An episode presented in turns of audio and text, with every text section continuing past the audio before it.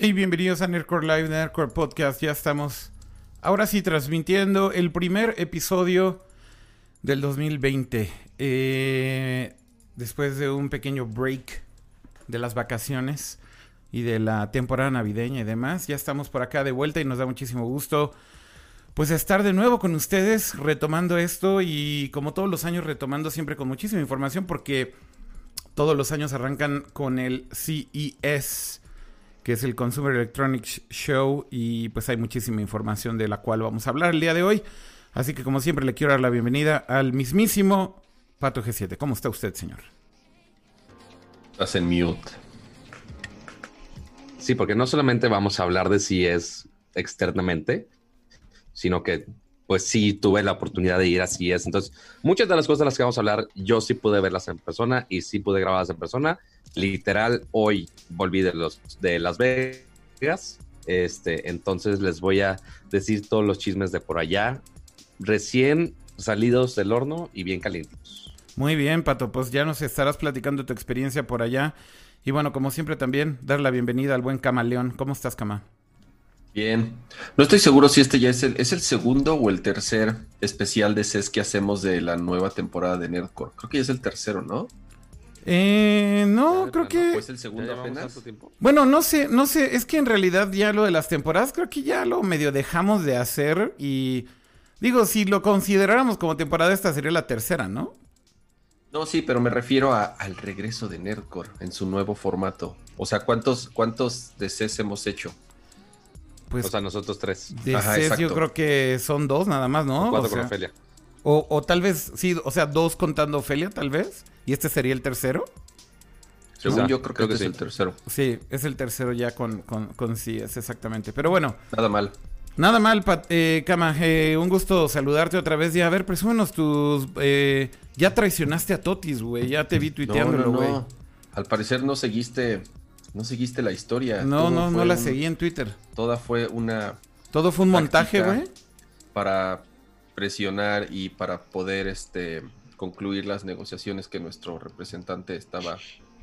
Este, o sea, según tú lo que quieres lograr es que, que Totis sí nos voltee a ver con esa presión tan chafa de unos Totis chinos, güey. Es como, es como las estrategias de los equipos de fútbol. Tú haces como que estás interesado en otro jugador para elevar el precio del otro. No mames, güey. Ok. No, pues sí, cama. Porque así ya nos manejamos en ese tipo de técnicas. No creo que nos vaya a salir, güey, esa, esa estrategia, sinceramente, con, y menos con Totismanía, güey.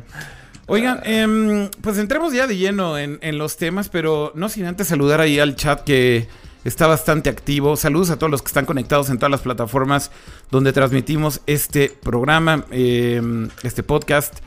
Saludos a todos los que están en Facebook, en Twitch, en YouTube o en Periscope. Ahí los leemos.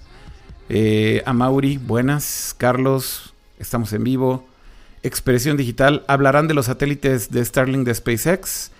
Eh, dicen que hoy se vieron a las 6 de la mañana sobre el cielo de la Ciudad de México, creando una confusión de quienes lo vimos.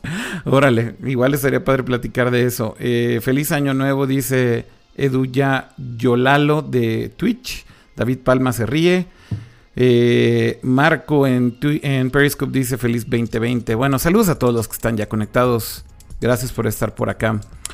pues bueno, ¿con qué arrancamos? Eh, creo que el CES, y digo antes de que entremos ya así en materia, creo que lo que debo decir es lo que platicamos en WhatsApp, ¿no? Este, en el chat. Siempre está lleno de un montón de anuncios que son interesantes, sin duda alguna. Pero también está lleno de un montón de vaporware, ¿no? De, hardware y productos que tal vez nunca van a ver la luz, del, la luz al final del túnel, nunca van a salir al público, nunca se van a lanzar. Y se quedan ahí nada más como una especie de prototipo, prueba, qué sé yo. Y pues nos dejan emocionados, ¿no? Este, esa es una constante del CES, ¿no, Pato? O sea... Sí, y todos los años es ideas de ese calibre, porque pues el chiste es justo ir a ver a qué punto podemos llevar la tecnología. A veces son conceptos de cosas que van a salir muy a futuro, o sea, posiblemente hace unos años con la primer tele enrollable, nosotros la veíamos y es de, ay, güey, qué mamada, ¿por qué eso va a llegar a producto? ¿Por qué? O sea, eso nunca va a llegar, eso nunca va a existir. Y ahora ya este año ya puedes comprar tu, tu tele enrollable. Este, entonces, hay algunas cosas que sí vemos ahorita y decimos, ah, güey, eso nunca va a pasar, eso nunca va a salir al mercado, pero en algún futuro lejano es posible que, que sí llegue a nuestras manos finalmente. Entonces, vamos a ver muchas cosas que son conceptos, muchas ideas de, ok, cómo la tecnología puede avanzar y cómo va a aplicarse en el futuro. Este, y otras cosas que ya literalmente ya pueden comprar a partir de hoy. Entonces, vamos a una mezcla de eso. Lo gacho es que, o sea, eh, como dices, toda la, toda la vida del CES siempre ha sido así, siempre muestran productos y prototipos y tecnologías que en una de esas nunca salen tal cual como producto, igual este, aprovechan uno o dos detalles de esos desarrollos para un producto que sí ve la luz. El problema es que, o sea, eh, digamos que la balanza se ha ido inclinando ya hacia más cosas que nunca salen. Antes era al revés, o sea, eran productos que estaban próximos a salir a la venta o estaban ya casi terminando su desarrollo.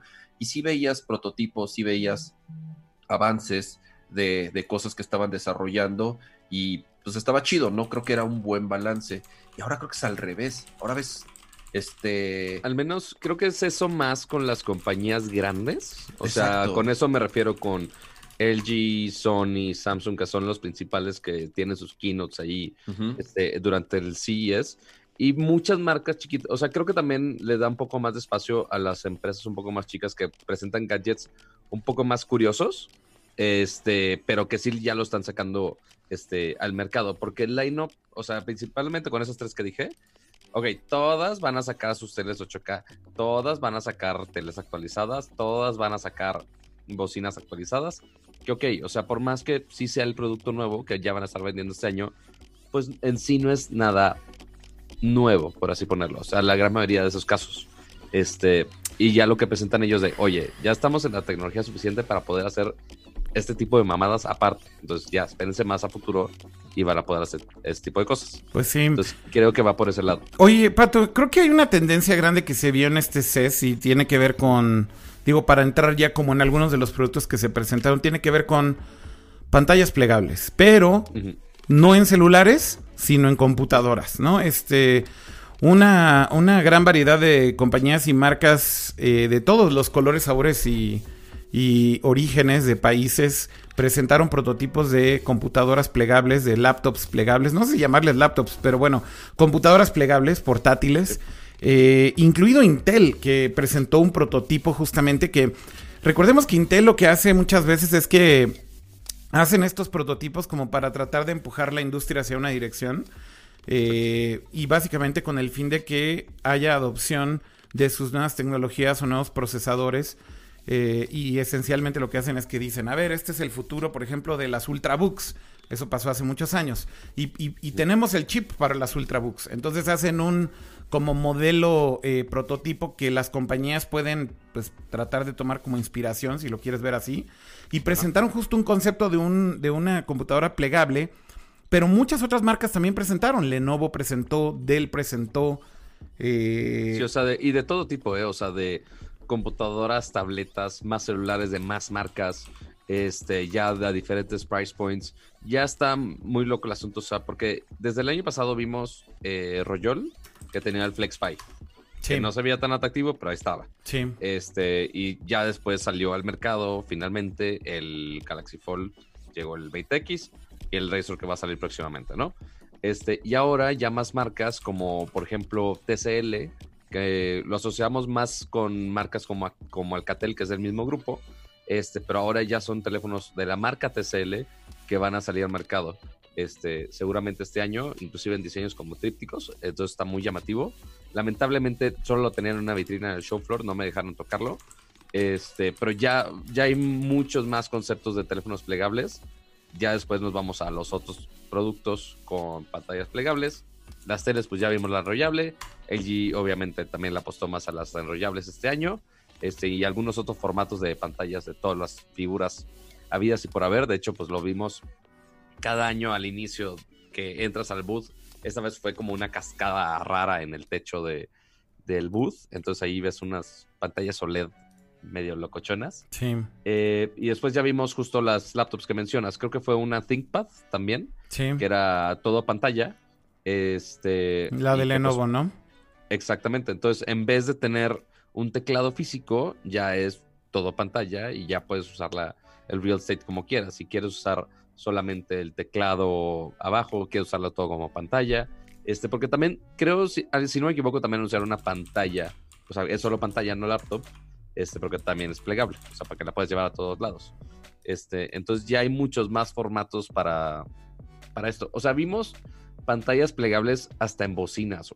Sí. volvemos a lo mismo, la, la, locura de Royol, de estos chinos que se dedican justo a hacer paneles flexibles. Sí. Ahora la pusieron en una bocina cilíndrica, este, que pues nada más la pantalla está pues, alrededor de, de, la bocina, que hasta puedes conectarla con Amazon Prime Video para que veas una serie en esa pantalla. ¿Para qué? La verdad no sé, pero uh -huh. puedes hacerlo. Uh -huh. Oye, aquí, a ver, nada más para ir como mostrando algunas de las cosas, ¿no? Este, aquí está justamente el prototipo de Intel, que es el Horseshoe, así se llama, Horseshoe. Eh, lo voy a poner aquí en pantalla para que lo puedan ver por los que no lo vieron. Pero bueno, este es el prototipo que es un prototipo que básicamente el concepto es muy sencillo. Una pantalla de 17 pulgadas la convierte en el tamaño de una laptop de 13, porque pues se dobla a la mitad. Ajá. Y yo lo que vi en los demos eh, es que funcionaba horrible Windows, güey. Este, o sea, no sé si tuviste la oportunidad de probarla, Pato, o de ver videos, o tú también, Cama, pero de verdad, o sea, ves ahí que están, hay como un demo ahí en el booth que se ve que están Ajá. como editando un video.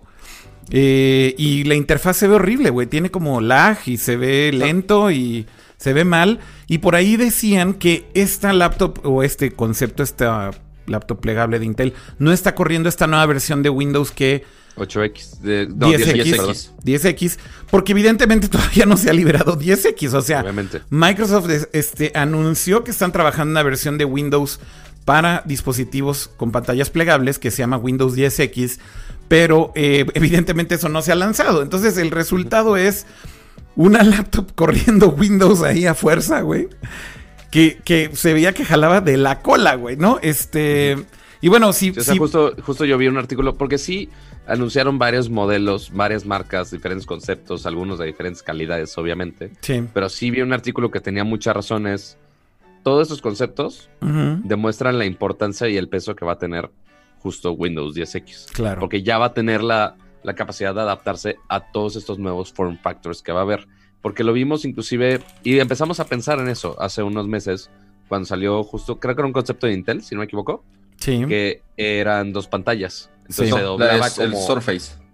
No, no, no. O sea, esa, esa, es la Surface, que son solamente dos pantallas. Sí. No, pero hay una que es que es una laptop que se dobla a dos ángulos para tener una pantalla, un tipo touch bar gigante. Sí. Y después la pantalla. Sí. No me acuerdo cómo se llama el concepto. Pero, pero, eran, bueno, estás hablando de las dos que se presentaron en el evento de Microsoft, ¿no? De la que era. No, no, no. Aparte, aparte de la Surface, Ajá. había otra laptop Ah, esa no la, no la tengo presente. Con un Giant Touch Bar. Ok.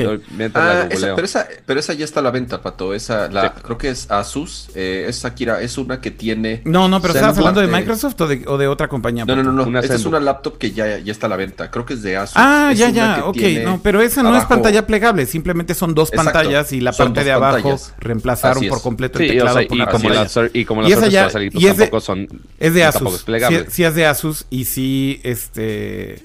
Eh, básicamente ya está a la venta. No, pero es que a ver, hay de todo. Eh, por ejemplo, Dell presentó dos prototipos distintos, ¿no? También aquí para mostrarlos muy rápido. Eh, uno se llama Concept Ori y el otro se llama Concept Duet. El Concept Ori eh, es uno que básicamente, mira, aquí está una. Esta es como muy similar justamente a la que... A la Asus. A la Asus. Son dos pantallas separadas. Eh, básicamente le puedes poner el teclado encima de la parte de abajo si quieres o no. Puedes quitarle el teclado y dejarle la pantalla descubierta. Eh, pero también presentaron una que sí es completamente plegable, que es esta que se ve en esta siguiente foto. Estoy sacando aquí las fotos de Diverge, nada más para que las vean rápido. Esta es la plegable. Entonces, sí, creo yo que, por eso digo, la tendencia para mí grande, creo que fue esto. Pantallas plegables en formato laptop, con Windows corriendo, básicamente. Aunque esta en especial eh, bueno, bueno, más bien, todas estas en especial, insisto, la de Dell, la de Lenovo, la de Intel, eh, la de la de ¿qué otra compañía presentó computadoras con pantalla plegable? Me falta una por ahí, creo que son cuatro. Eh, no me acuerdo. Una más, hay una hay una, una compañía más. Ahí por ahí, ahí la Asus, seguramente. creo que Asus también. Eh, pero bueno, todas corren Windows normal. Entonces, todos los demos, güey, se quejan de lo mismo. Güey, jala horrible, Windows jala mal, bla, bla, bla. Y de nuevo, otra vez, por eso es que Microsoft está trabajando en esa versión de Windows especial. Ahora, la pregunta para mí es, ¿realmente estas computadoras piensan ustedes que van a ser útiles? Porque, o sea, a ver, otra vez es como la discusión que tuvimos cuando se lanzó el Galaxy Fold. Y luego Pato y yo tuvimos la oportunidad de usarlo un rato y demás. Y la verdad es que, o sea, a mí sí me cambió la opinión en el, en el form factor de un teléfono. Pero en el form factor de una computadora, de pronto digo, o sea, ¿qué tan buena va a ser la experiencia? ¿Qué tan necesario es? Y realmente si vale la pena tener esto. Eh, mi conclusión así a simple vista es, pareciera ser que sí, ¿no? Porque estás cargando una laptop, si lo quieres ver así pequeña, que después desdoblas, la haces de 17 pulgadas. Y si lo ves así, puedes cargar tu teclado y tu mouse por separado inclusive, aunque no sea una solución muy elegante. Y pues tienes una computadora portátil grande con un form factor pequeño, ¿no? O sea, sí le veo esa utilidad. Sin embargo, ya la experiencia de uso, si Windows no resuelve o si Microsoft no resuelve esos problemas, la verdad es que me suena como a... Eh, que va a terminar en la nada, ¿no? O sea, que, va a terminar en, un producto failure. Eh, es, el, es, el, mismo caso que pasa, ya lo hemos platicado con anterioridad, con las computadoras hoy en día que tienen pantalla touchscreen contra las que no, o porque alguien prefiere usar una MacBook en vez de usar un iPad. Eh, no nada más es el input, no nada más es eh, que, puedas trabajar mejor con un teclado o con un mouse en cuestión de precisión. También es obviamente que el sistema operativo está optimizado para diferentes eh, formas de interactuar con, con, con, el hardware. Este, entonces, insisto, hasta no ver cómo funciona esta versión de Windows, Exacto. va a pasar lo mismo que con Windows 8, o sea, esa versión horrible de Windows que trabajaba disque en tabletas y en computadoras al mismo tiempo y se ajustaba y se switchaba dependiendo de cómo, de cómo querías trabajar, fue un súper fracaso. O sea, realmente, este, creo que es la peor experiencia de Windows que yo eh, recuerde, la de, la de Windows 8 justamente. Entonces, si esta versión de Windows realmente no funciona y no se adapta a las bondades que entre comillas podría tener un dispositivo que la pantalla pueda eh, adaptarse o que pueda ampliarse o que a veces la uses con teclado, a veces sin teclado, a veces con una pluma, a veces con un mouse, a veces con el dedo. Entonces, creo que hay más el reto, eh, o sea, la parte tecnológica de cierta forma está resuelta en cuanto, en cuanto al hardware no es perfecta, siento yo que le falta mucho, creo que va a tener problemas de, de, tamaño, va a ser muy bulky, creo yo, porque imagínate la batería que necesitas para poder este, soportar una pantalla que prácticamente es el 100% de tu hardware con un, con un eh, eh, poder de procesamiento que se le acerque a las de las laptops de hoy en día. Entonces, este, pero al final de cuentas no importa el procesamiento, ya no importa tanto el que solo sea hardware, sino al final de cuentas lo que va a contar es la experiencia de uso. Si no es, ah, si no se adapta bien, si no simplemente si, si no es responsivo, si, se traba, si laguea, etcétera, o sea, ese tipo de cosas. Pero, si, se siente si se siente como una compu de los 90, si te sientes torpe usándola, eventualmente pues ya no va a servir por más que sea la tecnología más novedosa de pantalla, va a valer madre. Entonces, esperemos justo afinen todos esos detalles, que sabemos que todo esto que presentaron son prototipos, la gran mayoría, sí. este, pero que eventualmente el software sí ayude muchísimo.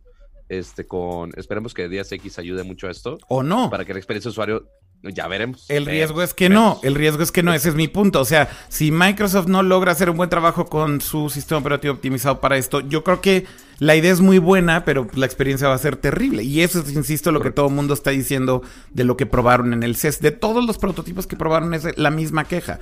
Eh, y es que también, a ver, digamos, seamos sinceros también, Windows 10 no está hecho para touchscreen. Ellos siguen diciendo que sí. O sea, y en Surface sí funciona relativamente bien. Pero a ver, güey, o sea, usar. Funciona para scrollear una página, güey. O sea. O, cuando usas el, el, Surface Pen. O sea, sí, si tienes una app en donde quieres Yo la neta la, usé, usé Windows 10 en una laptop HP, una Spectre. No me disgustó, eh, la neta. O sea, no, no es lo mejor, no es Pero así, estás hablando de, no mames, de touch. pulcro. Sí, Ok. con ajá, touch y con plumita y con la madre. Ok. Este, no lo sufrí tanto. O sea, sí, sí había algunas cositas de, ay, güey, pinche Windows. Pero la gran mayoría del tiempo no me quejé. Yo- pero, pues yo- sí, o sea, a cada sistema operativo y más ahorita que se van a adaptar a más formatos de pantallas y foldables y no foldables y la madre, van a tener que justo lidiar con más detallitos que a si... Pero, pero a ver, Pato. ¿qué prefieres? ¿Una, ¿Una computadora como estos prototipos que se abren y usan Windows, que quién sabe cómo carajos van a funcionar, Ajá. o un, o un iPad, güey? O sea, que es un software y un hardware. No tengo un iPad. No necesito pero, un has, iPad pero has usado un iPad, ¿no? O sea, Sí. a lo que voy es la interfaz y el hardware Ah, están... eso, ah. Digo, sí, o sea, Es que Windows no va a dejar de ser. Windows, güey. Ese es el pedo. Ese es Yo el sé, problema. pero pues se, Ese vale, es el se, vale, problema. se vale esperar a que mejoren. O sea, Miren, sí, eh, o sea, queremos esta que es- Windows mejore, sí. Esta es otra de las que se presentaron en el CES, que es la de Lenovo, la que se llama Fold X1. Eh, a ver, el form factor está bien bonito. O sea, si ves la computadora, pues se ve padre. ¿A dónde dejé la imagen? Ahí está. Ahí está el video corriendo. Este, se ve cool. O sea, no, no voy a decir que se ve fea, ni voy a decir que no me Sí, pues guste ni no me llama cool. la atención. Todo Ve- depende más de cómo la usas. Ahora ve el ladrillo que es, güey. O sea, es así de gruesa, güey. Entonces, otra vez, güey. Es como cuando decíamos, a ver, cuando dobles esta cosa, güey, ¿de qué tamaño va a quedar, güey? Pues es un Sí, pinche exacto. taco, güey, así de grueso, güey. Es como Es si que- tuvieras una pinche, este, O sea, una, cada, cada lado una laptop. el, el ancho de un Switch. Es como, no, güey. Es como si tuvieras una pinche laptop compact de los noventas, güey. O sea, Ándale. la neta, no, no, esa es la parte que también digo, el form factor también importa, ¿no? O sea, si, si nada más es por tener una pantalla plegable, pero la implementación termina siendo un bodrio así, pues digo, chale, güey, no sé si, si me emociona del todo. Les iba a decir, yo, yo tengo una Surface Pro 6 y, y pregúntame cuántas veces la utilizo como tablet, güey, o como touch. Jamás. Digo, posiblemente porque no soy artista y no uso apps que tengan que ver con ilustración o cosas así. Pero la gente que sí la usa como touch, como tablet, no la usa como tablet realmente, la usan más bien para trabajar, para ilustrar o para hacer como cosas de diseño, cosas de ese tipo. Entonces, e- esa es mi duda que siempre me queda con todo esto cuando depende de Windows. Ese es el pedo para mí. Pues sí, igual que todos los teléfonos que eventualmente dependen de Android. Ya están diciéndole aquí la Lenovo Pipila, güey. Lenovo Sí, te, te la puedes poner O sea, atrás, güey, y cargarla. Ajá, como o el sea, pinche eventualmente Pipila, güey. todos dependen del sistema operativo que estén usando, porque también, ok, están llegando los foldables y pues, ok, algunos ya tienen Android 10, algunos todavía no, pero se supone que Android 10 ya está optimizado para justo foldables. Bueno, y, Este, y aunque o sea, no, igual, aunque no tuvieran Android 10, a ver, ¿el, el Fold tiene 10 o 9? Según yo tenía 9 todavía cuando lo probamos. Entonces O quiere sea, decir y, por que... y por ejemplo, este, el 8X de. que Ya se le apagó la pantalla. El del G. 8X de LG. Ujú. Son dos pantallas, es otro, otra idea de los foldables de ellos. Sí. Este, y pues trae todavía Android 9, pero cada quien lo optimizó para que funcionara lo más cercano posible. Que eventualmente también cada. Este, o sea, igual que con Android, se supone que cada empresa, agarrando Windows de base, tiene que optimizarlo para su equipo. Y que todos los drivers y toda la Idealmente. de cada una, idealmente. Que lo hagan bien, quien pinche sabe. Pero al menos. Yo creo que la mayoría van a depender de lo que Microsoft haga y no le van a meter mano, güey, a su pinche Es muy posible. O es muy posible. Pero bueno, em, yo creo que esa fue una de las cosas interesantes como a nivel tendencia del CES. Correcto. Por aquí en el chat están diciendo eh, que cuál es el beneficio de las pantallas plegables, preguntaba Lorenzo, creo que ya lo discutimos. Y Andrés y Lavos, pues lo que responden en el chat básicamente es lo que decíamos, ¿no? Más pantalla en menos espacio. Esencialmente eso es lo más obvio de este tipo de dispositivos. Mario Guzmán dice, ya hablaron de Bolly, el robotcito de Samsung, todavía no. Ahorita hablamos de Samsung, del G y de otras marcas. Pero bueno, empezamos con lo de pantallas plegables. A ver, pasemos a otro tema del CES que les haya gustado. A ver, Pato, tú dinos. ¿Qué, qué? Podemos hablar, si quieres, eh, de inicio de Samsung, si quieres, de lo que presentaron por ahí en su conferencia. Que a mí me llamaron la atención solamente dos productos, diría yo, de todo lo que presentaron. Pero cuéntanos tú qué, qué, qué viste en la conferencia y qué te gustó. Porque mira, Samsung anunció muchas cosas, inclusive antes del evento, Sí. pero que eventualmente los enseñaron ahí, porque el, al menos lo que les llamaba más la atención a ellos no eran sí esos productos que son como algún, la gran mayoría son updates. en, eh, por ejemplo, vimos cuatro celulares nuevos de Samsung ahí. O sea, que no, no esperamos que Samsung anunciara celulares ahí cuando ya viene mobile este, en unos meses. Yo ni siquiera Eh, sabía que habían anunciado celulares, güey, en el CES, güey. Este, pues mira, ahí vas. Este, porque anunciaron eh, Galaxy A51, A71, que son actualizaciones a los que anunciaron en Sao Paulo y que fuimos al lanzamiento hace el año pasado. Ok. Pero aparte, también sacaron un nuevo S10 y el nuevo Note 10. Ah, los Las, Lite. las versiones Lite. Ok. Este, Pero eso no se- a llegar. Pero eso no se presenta en el CES, ¿no? Pato, eso justo como dices fue unos días antes.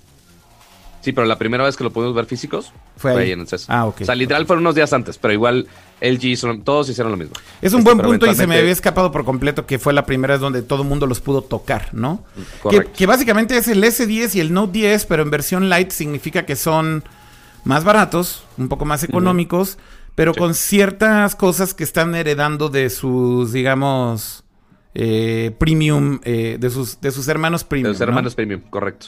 Este, y lo importante de eso es que estos cuatro celulares Sí, llegan a México, si no es este mes, el siguiente, ok. en teoría. ¿Pudiste probar el Es- Note 10 Lite o el, o el S10 Lite?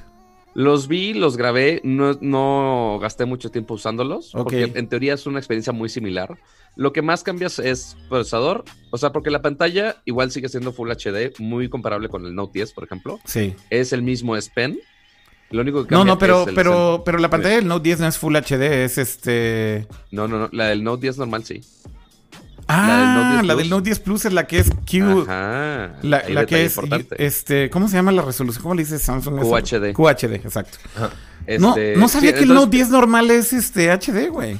Sí, güey. Pero entonces, ¿en qué Este- cambia el Note 10 con el, con el Note 10 Fue, Lite? fue todo, fue todo un pedo cuando salió desde, güey, ¿por qué alguien compraría un Note 10 normal? Pero bueno, este, ahora sí va a ser más, más pelea ahí con el Lite y la no Lite.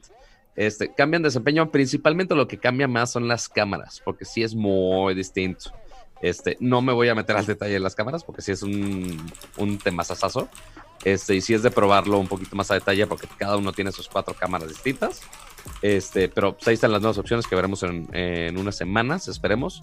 ¿Qué tan, qué tan más barato es? No dijeron precios. En teoría sí va a ser bastante. O sea, los A50 y A71 ciertamente son gamas mucho más abajos. Este, y los Lite no dijeron precio. Entonces tendría Creo que tendría que ser un 20, 30% más barato para que tenga sentido. No sé cuál, no sé qué tan barato se consideren ellos con la palabra Lite. Porque es la primera vez que es la primera vez que lo hacen. este, con la gama alta. Entonces, a ver con qué precios salen por acá.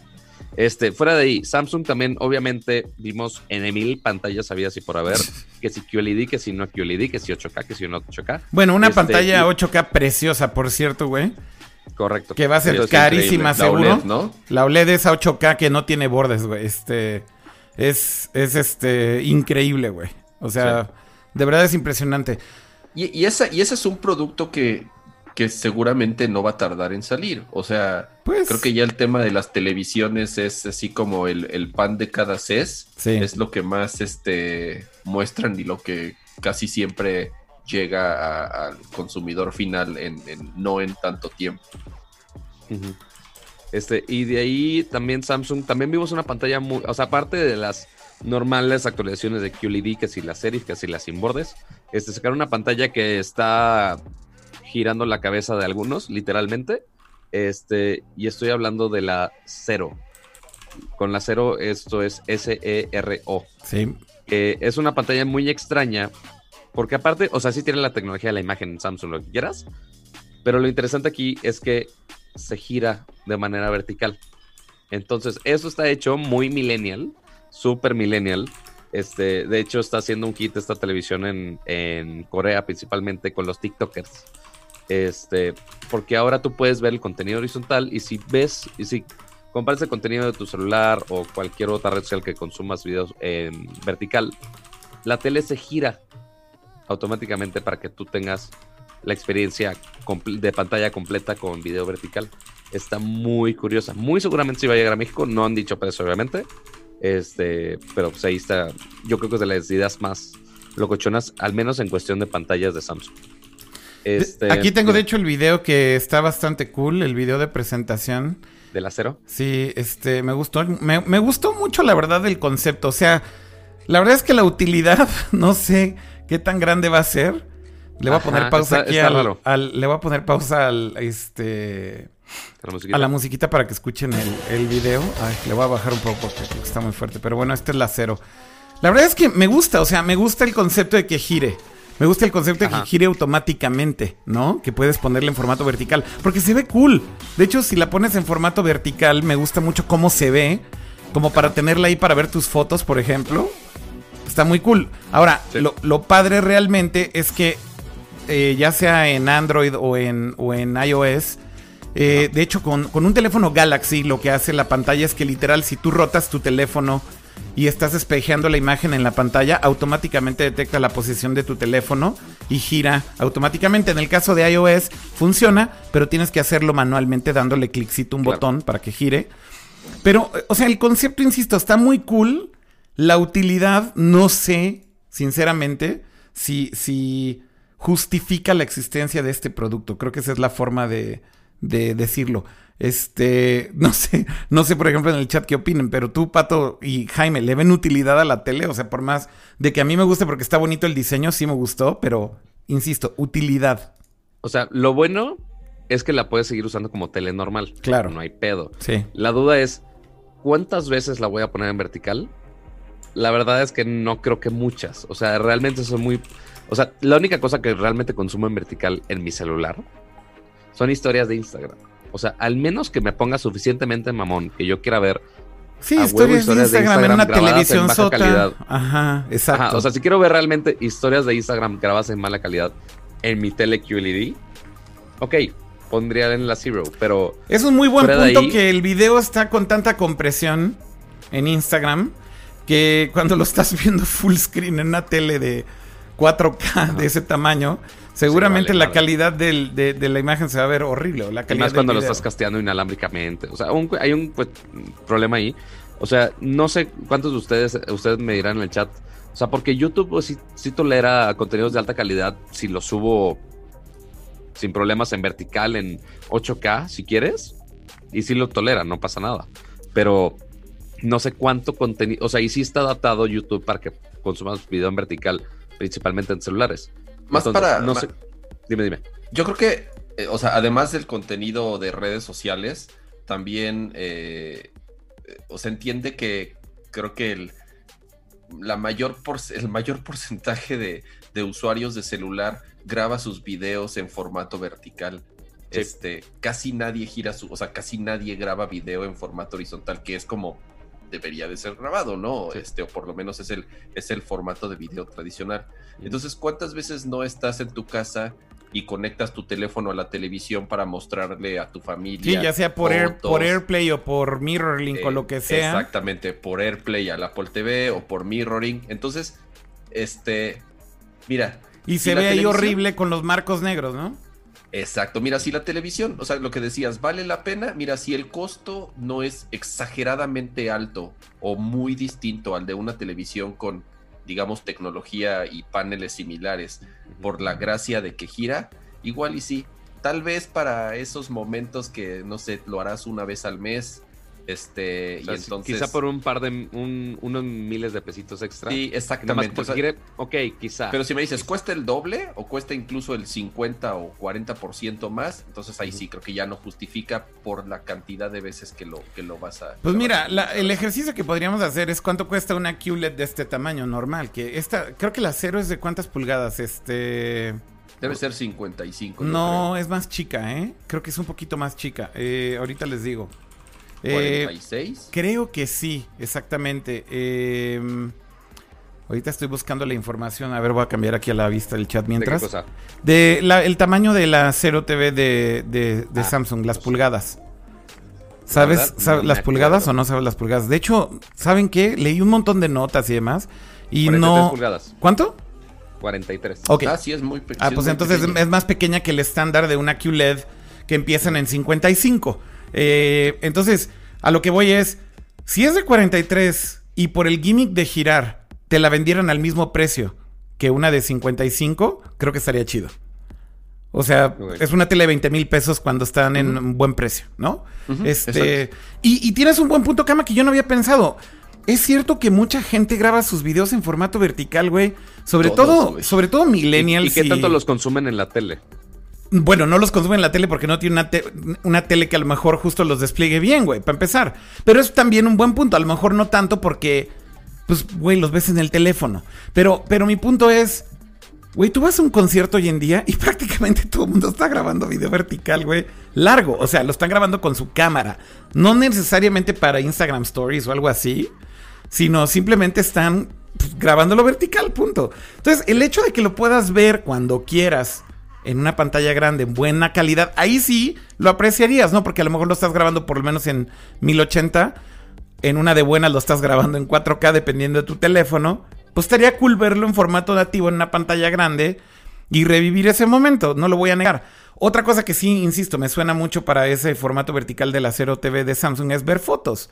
Porque creo que ver fotos también se sacan muchas fotos en portrait mode hoy en día Correcto. y pues verlas en una pantalla grande y que tengas mejor área. De todos modos, yo creo que habría un crop por el tipo de, de crop que tenga tu cámara o como la tengas configurada, pero Sí, pero verlas no por ver, eh, pero no tiene tanto crop y no verías tanto espacio negro. Creo que también como un mega photo frame display estaría chido, ¿no? Este e insisto, si, si es pequeña la pantalla es de 43 y te la venden al mismo precio, me suena como un producto que se oye cool, la verdad. ¿No? Ahora, este, este creo que este tema de, de grabar los videos y tomar fotos en vertical, creo que no es un tema de edad o de generaciones o de millennials o lo que sea. Todo mundo lo hace. O sea, yo bueno, que voy sí. a Sí, festivales sí. escolares, están los papás, todo lo graban y todo lo toman en vertical, o güey, en el, en el eh, o sea, o están con sus iPads grabando y tomando fotografías. Ah, y el, el modo de las fotos se llama poster mode. Akira. Ah, ok, ok, ok. Ahí para tus fotitos, que se vea bonito. Pero pues mira, fíjate, es, un buen punto, Cama. Entonces tienes razón, ni siquiera es nada más como que esté targeteada para Centennials y Millennials. A lo mejor lo que está viendo ahí Samsung es una cosa más como de. de que la gente sí graba su contenido así y pues que estaría cool verlo en algún momento, pues en ese formato nativo, ¿no?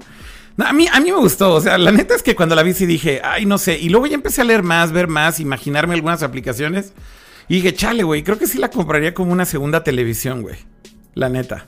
Este... Sí, está, está cagado. Está cagada. Y bueno, también por ahí Samsung presentó un producto que creo que a muchísima gente enamoró. Lo tuiteé y un chingo de gente le dio retweet a mi, a mi tweet y vi las ¿El reacciones. El bebocho de Samsung. Que la verdad está increíble y es todo cute y adorable, güey. Este. Está poca madre, güey. La verdad es que ese sí me mega pero- rayó, güey. Me mega Pero usa rayó. Bixby, usa Bixby, ¿no? No sé, Es, muy probable que esté involucrada Bixby, pero al menos durante Dios el demo, mío, en la en el keynote, no dijeron la palabra Bixby. No la mencionaron, güey. No De- la. de hecho- Obvio, no, güey. No, la le dijo, mencionaron. por nombre, le dijo Boli. Sí, sí. Boli. A ver, el nombre del producto justo es Boli. A ver, ¿quieren que ponga el video rápido? Para los que A no ver, lo hayan el visto. Y ahorita, El acuérdense, video está muy cagado y aparte muy cagado. A mí me encantó el video y hay que describírselo a la gente que está escuchando esto en audio, porque si no van a decir, ¿qué pedo? ¿Qué está pasando? A ver, ahí va. ¿Quién, hace la descripción, tú o yo? Tú, Pato, este es el Boli. Entonces está un corgi adorable con una pequeña bolita. Este. Es un mini robótica. B8, es un mini BB-8. Es un mini BB-8 que se mueve a todos lados. Tiene sus camaritas, tiene sus sensores, tiene sus foquitos que, que ahí te indican algunas cosas. Y se conecta con muchas cosas de tu casa, si no es que con todas. Ya depende de qué tan metido estés en el ecosistema. Entonces te reconoce, te puede seguir, se aleja un poquito de ti para que te dé tu espacio. Este, y ya según lo que estés haciendo en tu casa, se va adaptando a las cosas que estés haciendo. Si te prende la cafetera, si te, te pone la tele, si te pone la Zero en vertical, si te la pone en horizontal. O sea, aquí inclusive está en una clase de, está haciendo como yoga la, la personita y Bolly está grabándola. Pero lo Te mejor para mí es esto, güey. Pato. Cuando se va la persona de la casa y se queda con el perro solo. Ajá. Y pues eso está chido, güey. Para estar viendo tu mascota, güey, mientras estás lejos de casa, está muy cool, ¿no? Eso está muy cool. O sea, no, no sé qué tan, qué tan bueno sea que el, Perro robot solo le puso videos de perros al perro. No sé, Este- yo te voy a decir un problema más grande, güey. No sé qué tan bueno sea que tu perro se quede solo, güey, con un robot que parece pelota, güey. No mames, lo Eso es muy el cierto, primer no lo día había lo va a hacer caca. Lo o sea, güey, o sea, güey, la posibilidad de que tu perro, güey, yo que tengo perro, yo que tengo boli. Shiba Inu, güey. Güey, le encantan las pelotas, güey. O sea, yo no podría dejar esa madre el boli, güey, en mi O casa sea, con para, el para perro, güey. para darle una perspectiva a la gente que no está viendo esto, Sí. no es un, no es muy alto, no es muy grande el, el equipo. O sea, ¿qué será? ¿Del alto de un celular, más o menos? Sí, más o menos. Ajá. Un poquitito más. Sí, es chiquito, Este, es chiquito. Es súper petit, es súper adorable. Pero es como una, es como una pelotita de, de tenis, un poquito más grande. No, yo creo que un No, poquito no, más no, grande. te lo bañaste. Poquito. Sí, como el doble, tal vez, de una pelota de tenis. No, a ver, si doble es de del tamaño de un smartphone, güey, es... No es el Es como doble. el tamaño de un smartphone. Ok, como el tamaño de un smartphone de, de pie. Vamos a Ajá, mm, usar esa referencia. O sea, a lo que voy es, güey, no, neta, no me imagino dejando al boli, güey, con, con mi perro, güey. Güey, se lo come en dos pinches segundos, güey, a la mierda, güey. Lo destroza, güey. Porque además se mueve. Entonces es una pinche pelota amarilla Lo con la que ve, el que perro prende, quiere- que dice cosas, que hace ruiditos. Dice, no mames, es, para jugar, obvio. Sí, exacto, güey. Así, squeaky, squeaky, güey. Lo voy a morder a ver si hace squeaky, squeaky, güey. No, este. O sea, el, el concepto se me hizo muy chido. La neta pues, está padre. Hicieron un demo ahí en donde, de hecho, en el escenario, pues ahí el ejecutivo de Samsung le dice: Oye, Boli, a ver, sígueme. Y, y empieza a, a traquear a la persona y entonces justo va atrás de la persona y te empieza a seguir. Eh, o sea, tiene gimmicks. Yo creo que lo que está cool es Claro. que es como una especie de cámara de seguridad que puedes dejar en tu casa. Mucha gente decía, qué creepy, es un robot y tiene una cámara. A ver, güey, un chingo de gente tiene hoy en día Nest o Que cámaras de Ring, seguridad. Nest, que sí, exacto, todos. Ring, lo que sea. Por temas más de seguridad o de vigilancia, para estar monitoreando qué está pasando en tu casa cuando no estás, etcétera. ¿Qué tan más creepy es que eso, güey? Pues es exactamente igual, ¿no? Este, nada más que esta cámara se mueve y de hecho podrías moverlo por toda la casa y ver qué está pasando en todos lados, ¿no? Este, Correcto. detecta movimiento, detecta personas, detecta ruidos. Eh, entonces, Ya, ya me estoy imaginando a la gente que tiene casas de múltiples pisos con un boli en cada piso. bueno, eso ya está, eso ya está más extremo, pero Ri- Rich people problems. Rich People Problems. Pero me gustó, o sea, el, el concepto sí se me hizo interesante. Hay muchas preguntas, como bien dice, como bien dice Kama. Güey, si usa Bixby, güey, va a tener severos problemas, güey, de, de usabilidad seguramente. Muy seguramente. O sea, en tema de, de inteligencia artificial, pues, no, Bixby no es precisamente lo No, y, más... de, y de integración con otros dispositivos. O sea, eh, al final. Bueno, la integración que- que muestran ahí nada más es con productos de Samsung, ¿no? Exacto. Entonces, si tienes. Bueno, mo- eh, mostraron o sea, las persianas. Eso fue lo único que dije. Ah, quién sabe. Pero sí, seguramente pero, con, ejemplo, el, las con el ecosistema persianas de son, Smart o son. HomeKit o son de Google, o sea, el, de lo de Google. O ya sabes. No, pues, o sea, Exactamente, pues, o Google, Alexa. digo, Sam- Samsung tiene el suyo. Pues tiene SmartThings. O sea, cualquier Pero- cosa con SmartThings. Pero SmartThings es un, o sea, si lo comparas contra los otros ecosistemas de, de Ah, Smart claro, Devices para casa, quedan- cama, pues es, digo, Pato es chiquitito, güey, Obviamente. ¿no? O sea, Eso sí, estoy de acuerdo. entonces ahí el tema también es, pues si es integración, depende de que todo sea SmartThings, la verdad es que estaría terrible. Si es integración, güey, la puedes hacer con cualquier dispositivo que sea compatible con Alexa o con Google Home, pues eso cambia radicalmente, güey, porque estaría muy cool, güey, que sí puede interactuar el boli con, con, con pantallitas de Google Home o con... Este, Sí, o con, tus, o con otras cámaras de seguridad. O con otras tu cámaras. de ring, o con tus persianas con este Alexa. o- Exacto, digo, exactamente. o así que con, con estos ecosistemas, como tú dices, que ya están mucho mejor establecidos y que tienen productos de todas las categorías. Sí, tal cual. Eh, pero bueno, pues el, el- el punto es que causó conmoción, para bien y para mal, el boli. ¿Y qué otra cosa habrán presentado? eh, y, otra, y cosa muy interesante de parte de Samsung Sí. fue un proyecto del cual ellos llaman GEMS. Ah, claro, claro, claro. Que no me acuerdo las siglas que significan. Hijo Pero yo, güey. básicamente les voy a describir el producto. Básicamente es un equipo el cual pones en tus piernas, Sí. el cual te ayuda. Es un es- exoesqueleton, para ponerlo en palabras es básicamente un técnicas. exoesqueleton Ajá. para tus piernas, entonces Sí. ayuda un poco el movimiento. Pero aparte de todo eso, que pues sí tiene sus motorcitos, sus sensores, etcétera. O sea, eso de un exoskeleton, ok, ya es algo que ya habíamos escuchado. Pero aparte lo interesante también aquí es que también se integra con unos visores de realidad aumentada. Sí. Entonces, Ah, la- las siglas de, de GEM significan Gate Enhancing and Motivating System. Ajá, o sea, Esas una son cosa bien bizarra. Sí, sí, está, está, está bastante bizarro, güey. La verdad es que sí está bastante bizarro, güey. Eh, Básicamente. Pero entonces, el concepto de esto es que, aparte de sí ayudar a la movilidad, este, con la realidad aumentada, tienes como un coach. A ver, pero ya te brincaste. como- Es que GEMS Ah, es. No, no, es que dices, aparte de la realidad aumentada, es que el sistema es el exoskeleton con unos lentes de realidad aumentada con un smartphone. Básicamente ese es todo el setup, según entendí, ¿no, Pato? Así es. Bueno, del smartphone no estoy 100% seguro. Sí, pero- mencionaron que necesitas el smartphone para los lentes. ok. O sea, son los que alimentan, digamos, la imagen que ves en los lentes de realidad aumentada. Ah. Entonces Eh, aquí justo es donde entra la parte del motivating de, de las siglas y que justo con la realidad aumentada tú puedes correr un sistema como de un coach virtual que te está ayudando justo con estos movimientos que estás haciendo con el, exos- el exoskeleton que te estás poniendo en las piernas. ejercicios, Entonces- básicamente. Y Básicamente es ayuda para hacer ejercicio, es que lo estés haciendo de la manera correcta, o si es alguien que tiene poca movilidad de las piernas que ayude justamente a mejorar y el desempeño en todo esto, este, asistido con un con una entrenadora en realidad aumentada. Ujú. Y se ve, la, la neta se ve bastante cool, se ve muy futurista, muy robótico. No sé qué tan cerca estemos de eso que sea un producto final. no creo que se acerca a eso. No creo Mm, que lo muy o sea. Boli, Boli sí lo veo este año. Sí, Boli sí lo ve este año, Este, seguro. Boli Y- sí, pero Gems un poco más adelante, pero igual es una idea este, locochona y muy interesante de... de Bueno, y, Samsung que y también la sorpresa es que pues, Samsung está trabajando también, by the way, hay que decirlo. Pues soltaron la bomba ahí con lo de Gems, pero básicamente están trabajando unos lentes de realidad aumentada. Este, que eso también es algo que pues se rumoraba que estaban haciendo, pero pues ya los mostraron, ¿no? Este, de hecho, mucha gente dice que el demo que hicieron en el CES era fake eh, de, de AR. Eh, porque se, se ve ese como ángulo ahí raro en donde nada más se ve como fixed. O sea, nunca, nunca mueven la cámara para que veas que realmente es en AR. Solo se ve como una composición de que está la chava haciendo ejercicio Mm. y del lado derecho el coach. Y Una según esto ya 3D ahí sí. rara.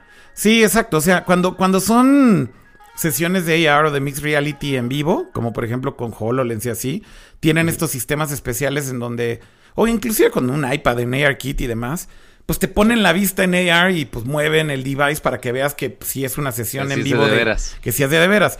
Y en el caso de Samsung pusieron una cámara así lateral, güey, que nunca se movió. Y pues nada más ves ahí al asistente ese como virtual dándole instrucciones de ejercicio, pero se ve como pues coreografiado, sí güey. cierto. Pues hay que creerles que sí es cierto, güey, pero ve tú a saber, güey, qué estaba viendo esa chava en esos lentes o si nada más eran un pedazo de plástico que se puso en la jeta. Y, y nadie además lo pudo probar en el CES, güey, así que, Correcto. este, Sí, no, no hubo demos de este. bien pudo haber sido un demo ahí futureándole y jugándole a los, este es el futuro, pero muy lejos todavía tal vez de que lo lancen, ¿no? Como sus humanoides esos de disque inteligencia artificial. ¿Sus qué? Los humanoides de Ah. inteligencia artificial. No mames, podríamos hablar de eso también, que tiene que ver con Samsung. No directamente, porque, a ver, Ah, es esta compañía que se llama Neon. Ajá. Este- Eh, es, pa- es parte de Samsung. No, Sí. no exactamente dentro de Samsung, pero Samsung tiene que ver de alguna Es una manera. subsidiaria de Samsung. Correcto. Pero básicamente la incubaron dentro de Samsung, es de Samsung, nada más que le están poniendo otro nombre. Y de hecho el CEO de esta compañía que se llama Neon dijo que son independientes y que no dependen de Samsung y que no sé qué, este... Y bueno, esta cosa llamada Neon, que estoy buscando aquí para ponerles un, un pequeño video, eh, fue la cosa yo creo que más hypeada antes Porque del lo CES. estaban vendiendo, o al menos lo estaban promocionando antes del CES, Sí, como el la persona de inteligencia artificial. sí. O sea, ya, ya no solamente una inteligencia artificial, una persona de inteligencia artificial, todos de, ay, güey, ¿qué pedo? ¿Qué es eso? Este, van a cambiar a Bixby por esta madre que ya funcione, sí, no, ¿qué pedo? Este, inclusive el domingo, que era el Unveiled, que era el evento exclusivo para medios, Sí. de algunos, era un sneak preview para algunos, tenían un booth solo para decir, ah, pues aquí no tenemos nada, pero justo ve al showroom, este, ya pasado mañana y ya está el pedo. O sea, lo estaban overhypeando también para medios. Yo de, ah, ok, cool. Ya fuimos al booth y básicamente eh, aquí tú entrabas al booth y un montón de pantallas con un montón de personas. Que todas estas eran videos de personas, pero pues era la idea de, de justo esos conceptos de, de personas de realidad, de realidad, este, ay no, perdón, en realidad, de inteligencia artificial. Estoy mezclando términos. Pero ya por fin esperamos a la fregada conferencia.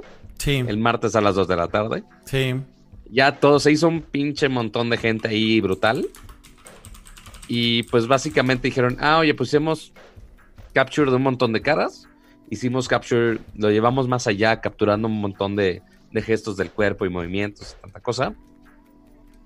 Y pues sí tenían un, un modelo 3D que sí ya era live, o sea, todos los demás eran videos y solamente el que están usando de demo tenía un poquito así de en vivo, este que sí estaba funcionando ya en tiempo real ese asistente, Sí. pero que básicamente es sí una es un render de una persona ya en 3D, sí, está bien.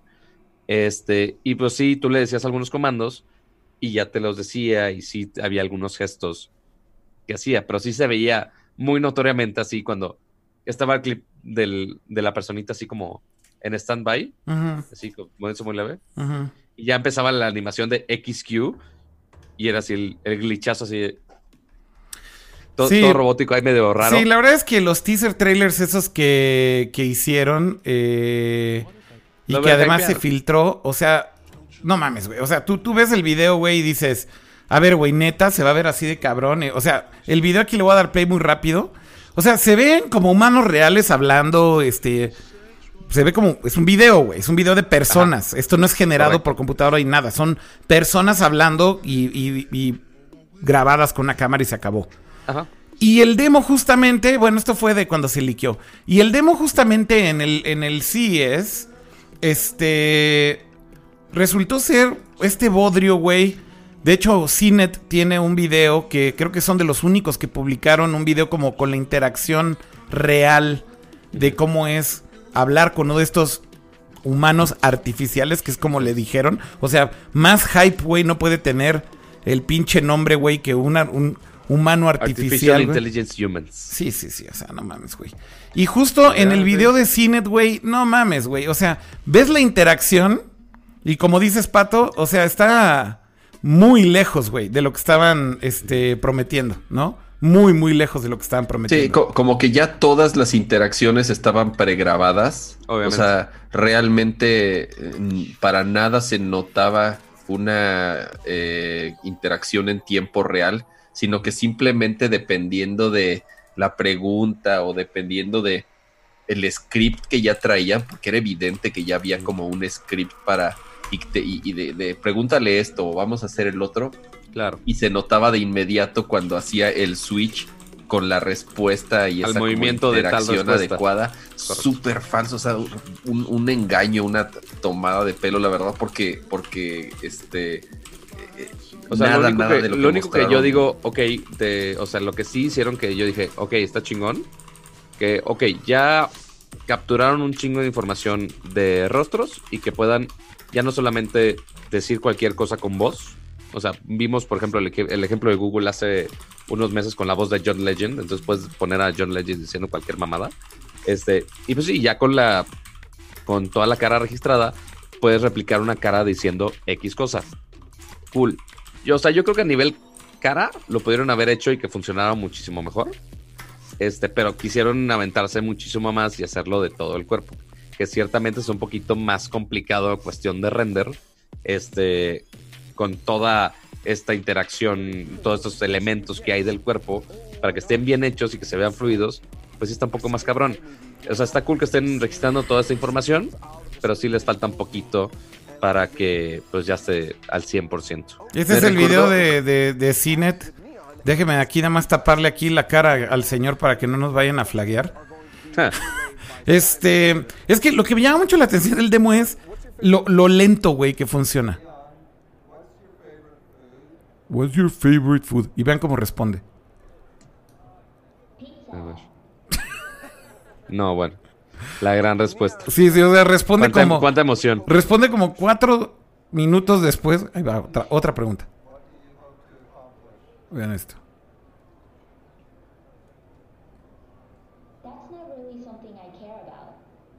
O sea, insisto, güey. O sea, de, de- de cómo estaba hypeado, güey. De cómo lo prometieron. De cómo lo mostraron a esto. Sí fue así como de... Güey, no tenían que haber mostrado nada este año, güey. Si no tenían todavía algo que realmente cumpliera con esas expectativas eh, y, y apantallante, güey. La neta es que sí fue pinche. Aquí ya en el chat está diciendo Nicolás en YouTube, Project Milo. Güey, justamente es lo que iba a decir que me recordaba, güey. A ese engaño también. A ese, a ese pinche scam, güey, de Peter Molyneux. Ese, es- ese es de los scams más grandes, güey, que hay, güey, de la industria de los videojuegos, ¿no, Kama? Güey, nunca se me va a olvidar ese video. Siempre va a ser una referencia para un scam de ese tamaño, güey. No mames, güey. O sea, si no recuerdan que es Project Milo, era esta cosa que Peter Molyneux, afamado productor de videojuegos eh, y que un rato estuvo trabajando en Microsoft, eh, pues básicamente hizo este demo ahí de esta cosa que se llama Project Milo, que era Con un... Kinect.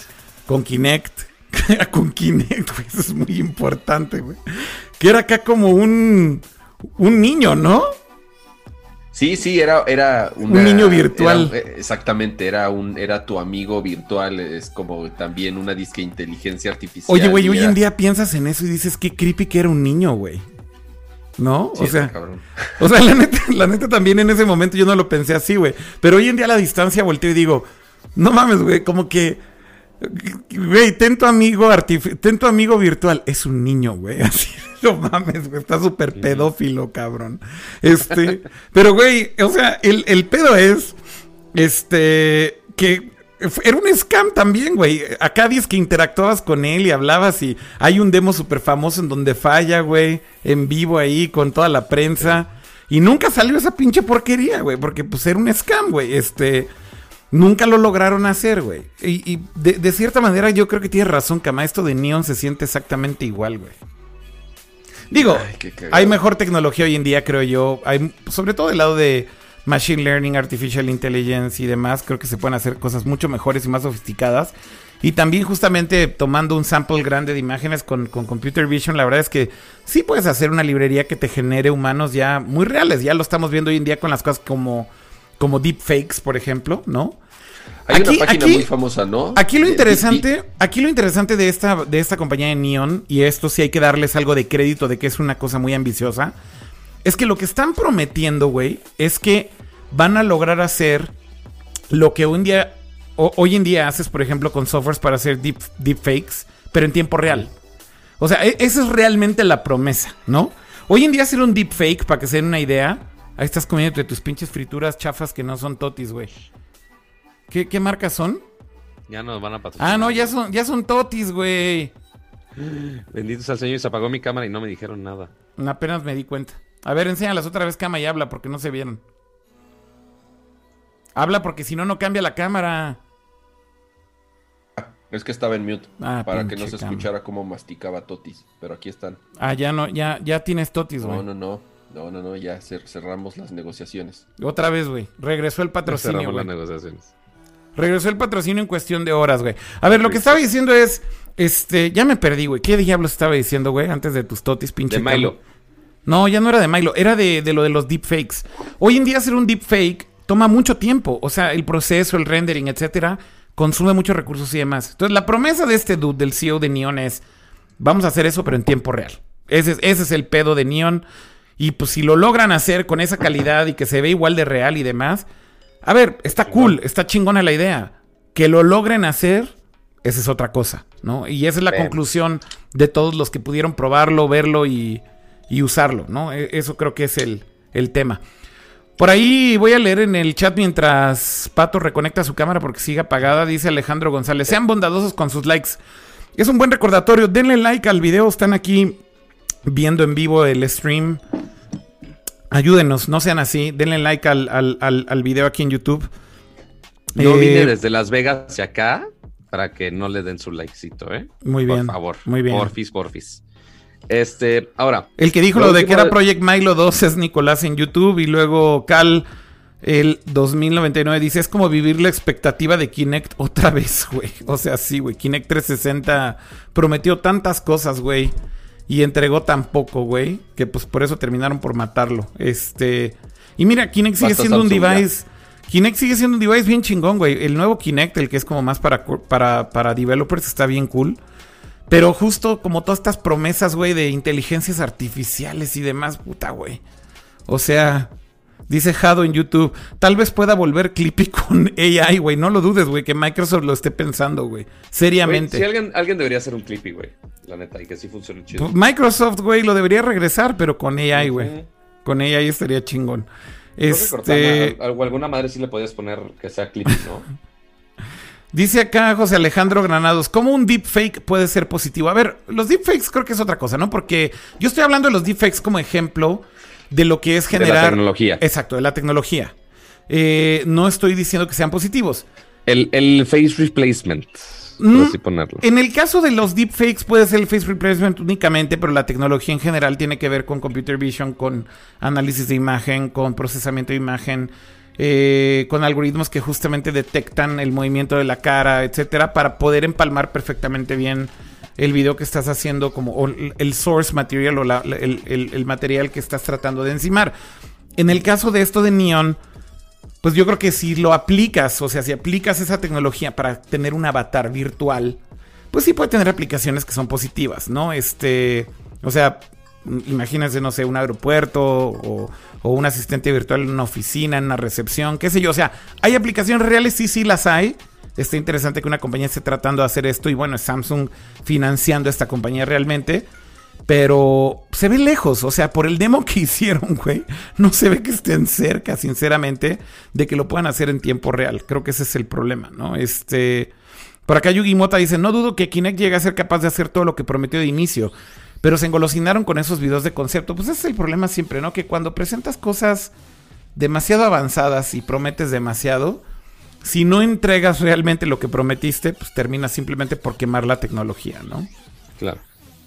Oigan, hablemos de otras compañías, ¿no, Pato? Ya Ca- cambiemos de, de- de giro a otras compañías. ¿De, de cuál quieres hablar ahora, Pato? ¿Cuál- Mira, que de, que de hecho la transición va a ser muy bonita, al menos Sí. ya la tengo estructurada en mi cabecita cómo va a estar. Porque lo último de Samsung, este, fue algo que mencioné en mi video de las tendencias también de, de este año, fue todo el equipo para gaming está al full, muy cabrón, Sí. este, incluyendo ya las compañías que se dedican más a teles como Samsung y LG, ya están haciendo sus monitores específicamente para gaming. Entonces, Samsung lanzó un- una pantalla ultra galáctica que se ve muy mamona. Este, ¿Cómo se llama? ¿Cuál es el modelo? Híjole, no me acuerdo, déjate digo exactamente. Pero es una cosa brutal que, o sea, lo ves y está muy imponente. Se llama Odyssey. Ah, el Odyssey, exactamente. Está bien fregón. Sí, está muy es un mamón. monitor curvo Muy que se ve galáctico, se ve muy cabrón. Este, y que la neta sí estoy considerando entre eso o justo lo que quería transicionar ahora, es que pues también el G también tiene los suyos, ¿no? Que no, no tienen un diseño tan galáctico, Déjame mostrar rapidísimo el Odyssey. el Odyssey, ajá. Este. A ver, aquí. Sí se ve sacado de nave espacial bien, cabrón. Sí, no, no, el diseño está perricisísimo, güey.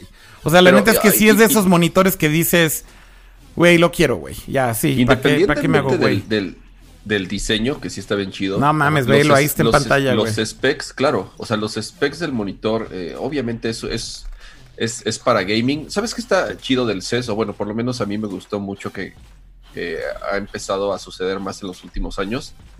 Si te gusta toda esta onda del gaming PC o de componentes de PC, Sí.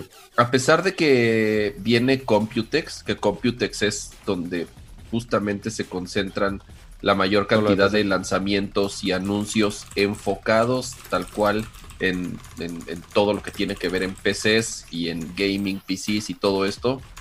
Este también han aprovechado, sobre todo est- estas grandes marcas, para, para, para eh, mostrar justamente esta división de productos. No nada más Samsung, no nada más LG, que bueno, lo que hacen ellos particularmente son, son displays porque pues son ellos los únicos fabricantes de paneles en el mundo. O sea, eh, prácticamente todos los, todos los este, eh, fabricantes de componentes y las distintas marcas de monitores para PC, pues todos usan paneles o de Samsung de LG. eh, que son entonces ya sea Asus ya sea eh, eh, Gigabyte ya sea Acer ya sea este cualquiera de estas marcas que venden componentes de PC pues, insisto no utilizan paneles de, de Samsung y del, y G. Pero no nada más pantalla, sino también hay un montón de, de, de- o sea, presentaron un montón de gabinetes, de enfriadores líquidos, de teclados, de mouse. Este, ahorita vamos a hablar de estas nuevas eh, PCs modulares muy pequeñas con una plataforma nueva de, de Intel. Sí. Este, A ver, pero nos Pero estamos bueno, adelantando también- muchísimo y nada más quería poner aquí rápido los specs de este monitor de Odyssey porque ya están hablando de specs en el chat también. El Odyssey, algo que tiene es que es curvo, pero es el primer monitor que tiene... eh, lo- los monitores curvos tienen estas unidades de medida que básicamente es un número con la letra R, que básicamente es el ángulo de curvatura y digamos que la- el área que cubren en esa curvatura. Y lo que dice Samsung es que este es el primer monitor con esta unidad 1000R que cubre el contorno de, eh, o más bien el ángulo de, el, ¿cómo se dice? ¿Cómo se Del diría? entire field of view, campo de visión. El campo de visión, esa es la palabra en español exactamente, del ojo humano. O sea, esto es que casi, casi si te pones a una cierta distancia, alcanza a cubrir ya prácticamente todo el espectro que puede ver tu ojo. Es Eh, una pantalla 32.9. O sea, 32.9. para que, para que Tiene- piensen, o sea, una, una pantalla normal es 16.9. ¿Correcto? Y ahora imagínense 32.9 es el literal como si fueran dos pantallas ya pegadas. Sí, sí, es ultra, ultra wide. Es QLED eh, y tiene 250 Hz de refresh rate, que no es la pantalla con mejor refresh rate del CS, eh, porque Asus presentó un monitor que tiene 360 de refresh rate, Ajá. que ya es pero es absurdo. 1080p. Big- Esa es la diferencia. Esa es la diferencia, es 1080p. Sí, claro, unas, por- unas por otras. unas por otras. Pero, o sea, para mí yo creo que el mejor monitor que se presentó en el, en el CES definitivamente sí es este. El, el, el Odyssey se me No, hace... es el Asus. No, para mí sí es este, güey. ¿Cuál es el Asus, el que tú dices, Cama? A ver, cambiemos a- que- al Asus. El Asus Allí que yo digo es bueno. el nuevo 4K ROG. Este, o sea, Asus tiene una, una línea que se llama ROG, que es de Republic of Gamers. Gaming. Sí. Es, of, of Gaming, ajá, of. Gamers.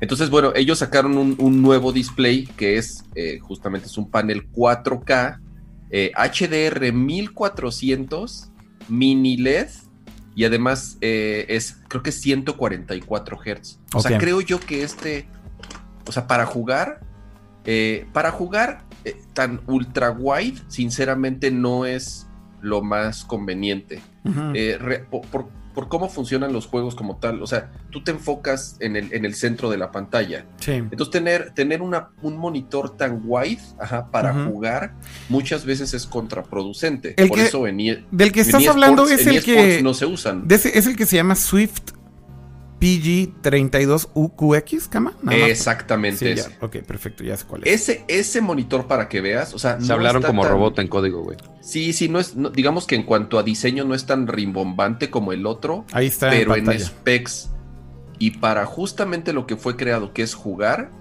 no va a haber monitor más chingón este año, güey. Sí, Seguramente va a costar 3 mil dólares, güey, o 2 mil 500 Tanto, güey, no mames. Yo creo que sí, güey. A ver, por 32 ser pulgadas, 4K HDR, 144 Hz con Nvidia G-Sync cuatro- Sí, güey. y es 4K. mini LED. Güey, no, pero no creo que tanto. Yo creo que uno. Yo creo que va a A ver. costar. no, digo, para que te des una idea, hoy en día un monitor 4K Asus de gaming. cuesta mil o sea, dólares. ni siquiera. Ni siquiera llega a 1440, digo a 144 Cuesta mil dólares. Y no es HDR, no, güey. Cuesta 2 mil dólares. No, no mames, güey, pinche Sí, cuesta mira, 2 mil dólares. justo voy a transicionar ahora Sí. a el G, que A ver. justo también hizo pantallas de gaming. eh, Justo le acabo de pasar el link a- al joven Akira. A ver, déjalas pongo aquí en pantalla. ¿Qué, qué presentó de monitores? O sea, porque presentaron tres principalmente, pero mucho de esto enfocado a gaming, obviamente. Ok. Este, con Adaptive Sync, con G-Sync, este, uno con FreeSync de AMD, este, y que algunos con- tienen HDR y todo. O sea, porque está uno de 32 pulgadas, que es 4K.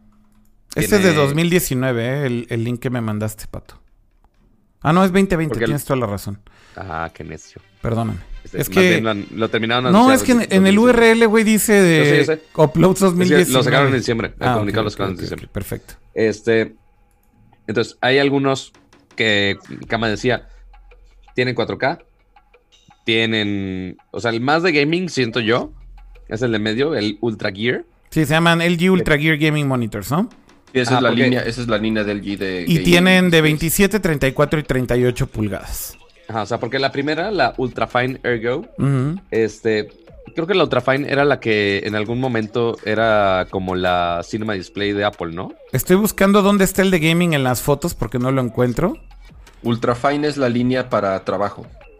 Aquí está el. Ultra Gear Gaming Monitor. Ahí están ahora sí en pantalla. Justo.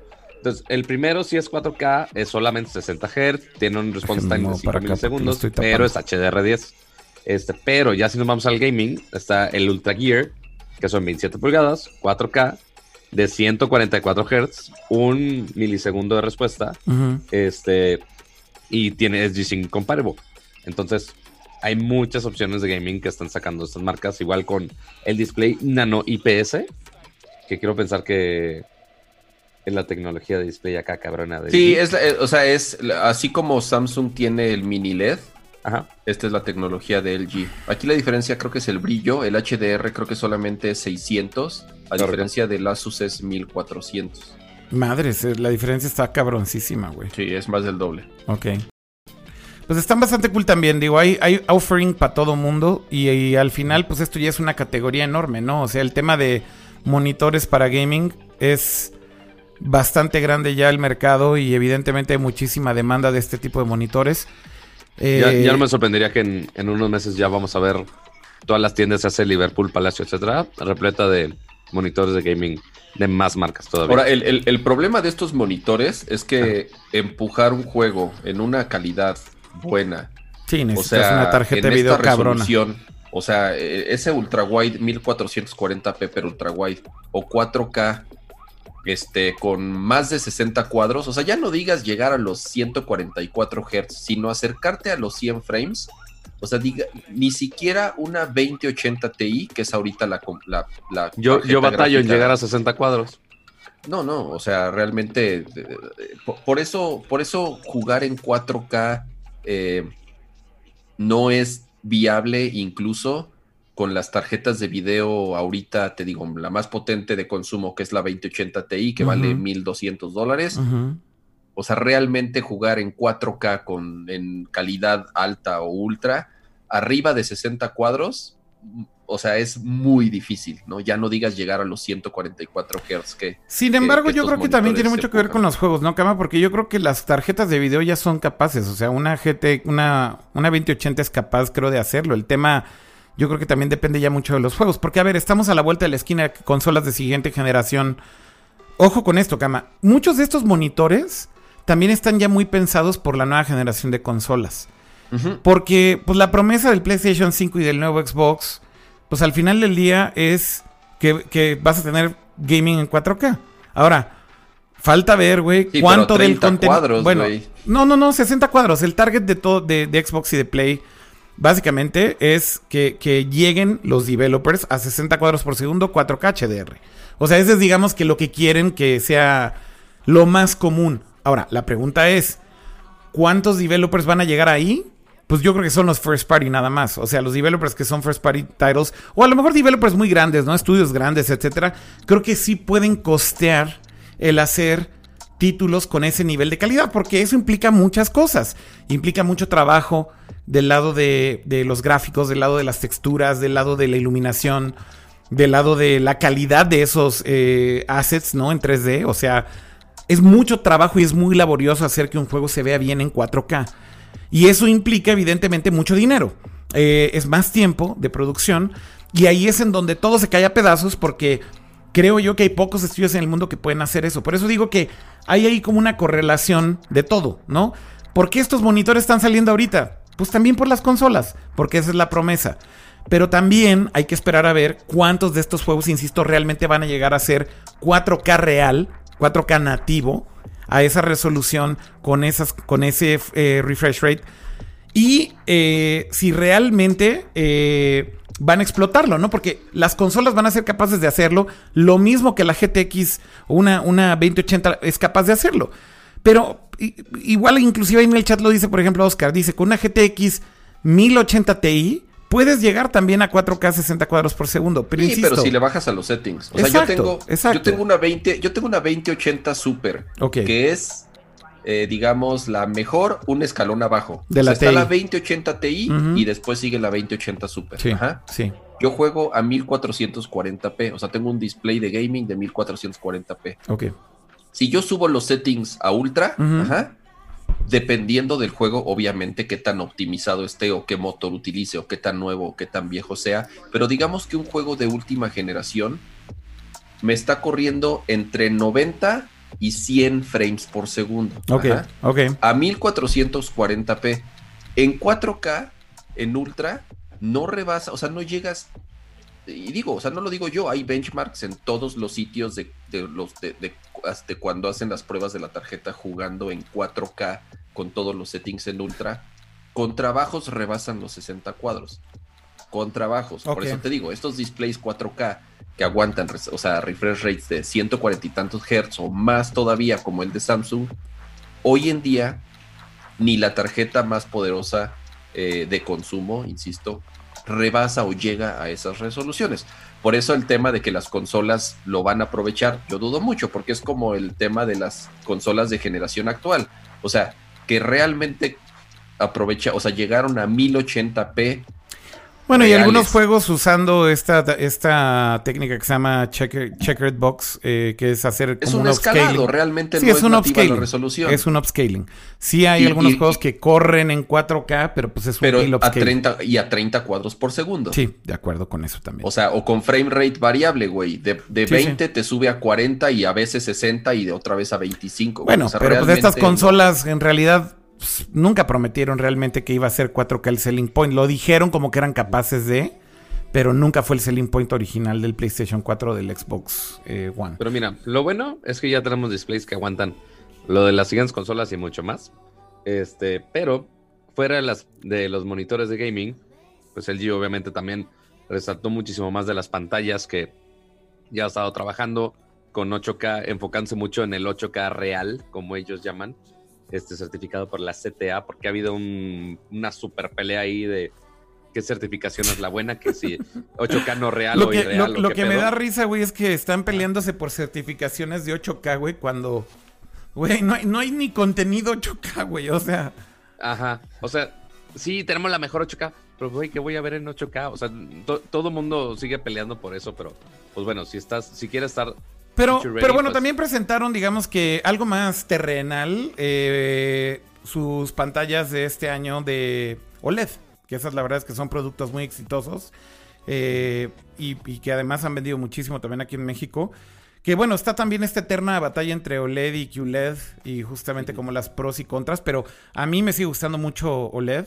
Eh, de hecho, debo decir, o sea, yo- los negros puros de OLED eh, incomparables. O sea, Mira, no- Bajaron, ahora, ahora, Yo- ¿estas yo- nuevas televisiones Ahora- bajaron de precio el OLED o no? O sea, en teoría ya debería de empezar a ajustarse los precios que sean más accesibles, ¿no? Pues, Pues- han estado bajando, pero si comparas. O sea, yo creo que si comparas una QLED 4K y una OLED 4K, sigue estando. sea, sí sigue costando el más doble, cara. ¿no? Sé si el doble, pero sí algo, algo notorio de diferencia. Ahora, una, una cosa interesante de las eh, teles OLED de este año del G, Pato, creo que es que ya van a tener un nuevo tamaño también, ¿no? ¿no? Uno, uno más pequeño que el de 55, 55 pulgadas. 46. Creo que va a empezar en 46, ¿no, Pato? No tengo el dato. Sí. Pero De hecho, Sony... sí, una, una serie. hay una de creo que la serie- 48. La serie más la serie más barata va a tener va, va, va a tener una pantalla más pequeña OLED por primera vez, porque siempre empezó en 50. Sí, también, también Sony anunció una ya de 48 justamente. Y estoy casi seguro que Sony usa los paneles de, de LG. Entonces, sí, también. Entonces, básicamente, eh, este es un cambio grande para LG este año, pues van a tener una OLED más pequeña por primera vez. Entonces, en respuesta a lo que estás diciendo, Kama, pues yo creo que sí van a bajar tal vez un poco de precio, pero es más tal vez por el lado de que va a haber una más acces- accesible por el tamaño, ¿no?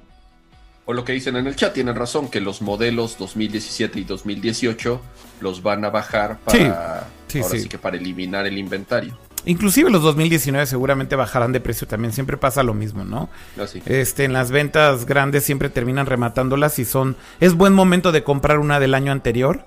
Eh, y bueno, por ahí en el chat están diciendo que son 43 pulgadas la OLED que va a sacar 43 pulgadas. LG. Así que sí es mucho más pequeña que la de 55, que era la base. Eh, la verdad, mire, les iba a decir, a ver, yo, yo puedo, para la cocina. puedo comparar muy de cerca OLED contra QLED porque tengo una y una. Y la verdad es que debo decirlo, Cama, y te lo dije la vez pasada, es cierto lo que dice Pato, los negros de OLED, se te apagó tu cámara otra vez, ¿eh, Pato? Sí. Este, los, lo- o sea, sí, los, los negros, los contrastes y el HDR en OLED son inmadreables, güey. O sea, esa es la realidad, güey. Tú ves una película en OLED que esté en 4K, que sea 4K real. No estoy hablando de 4K del Apple TV o de Amazon De Prime Netflix. Video o de Netflix. Estoy hablando de 4K Blu-ray. Y la neta es que se ve preciosa la pinche tele, güey. Y, y el contraste es lo que hace que luzca tanto. Pues sobre todo con películas que lo aprovechan, ¿no? Este, que son de alto, alto, contra- alto contraste o que son de noche. O sea, por ejemplo, Blade Runner, el, el Blu-ray 4K se ve precioso en un OLED.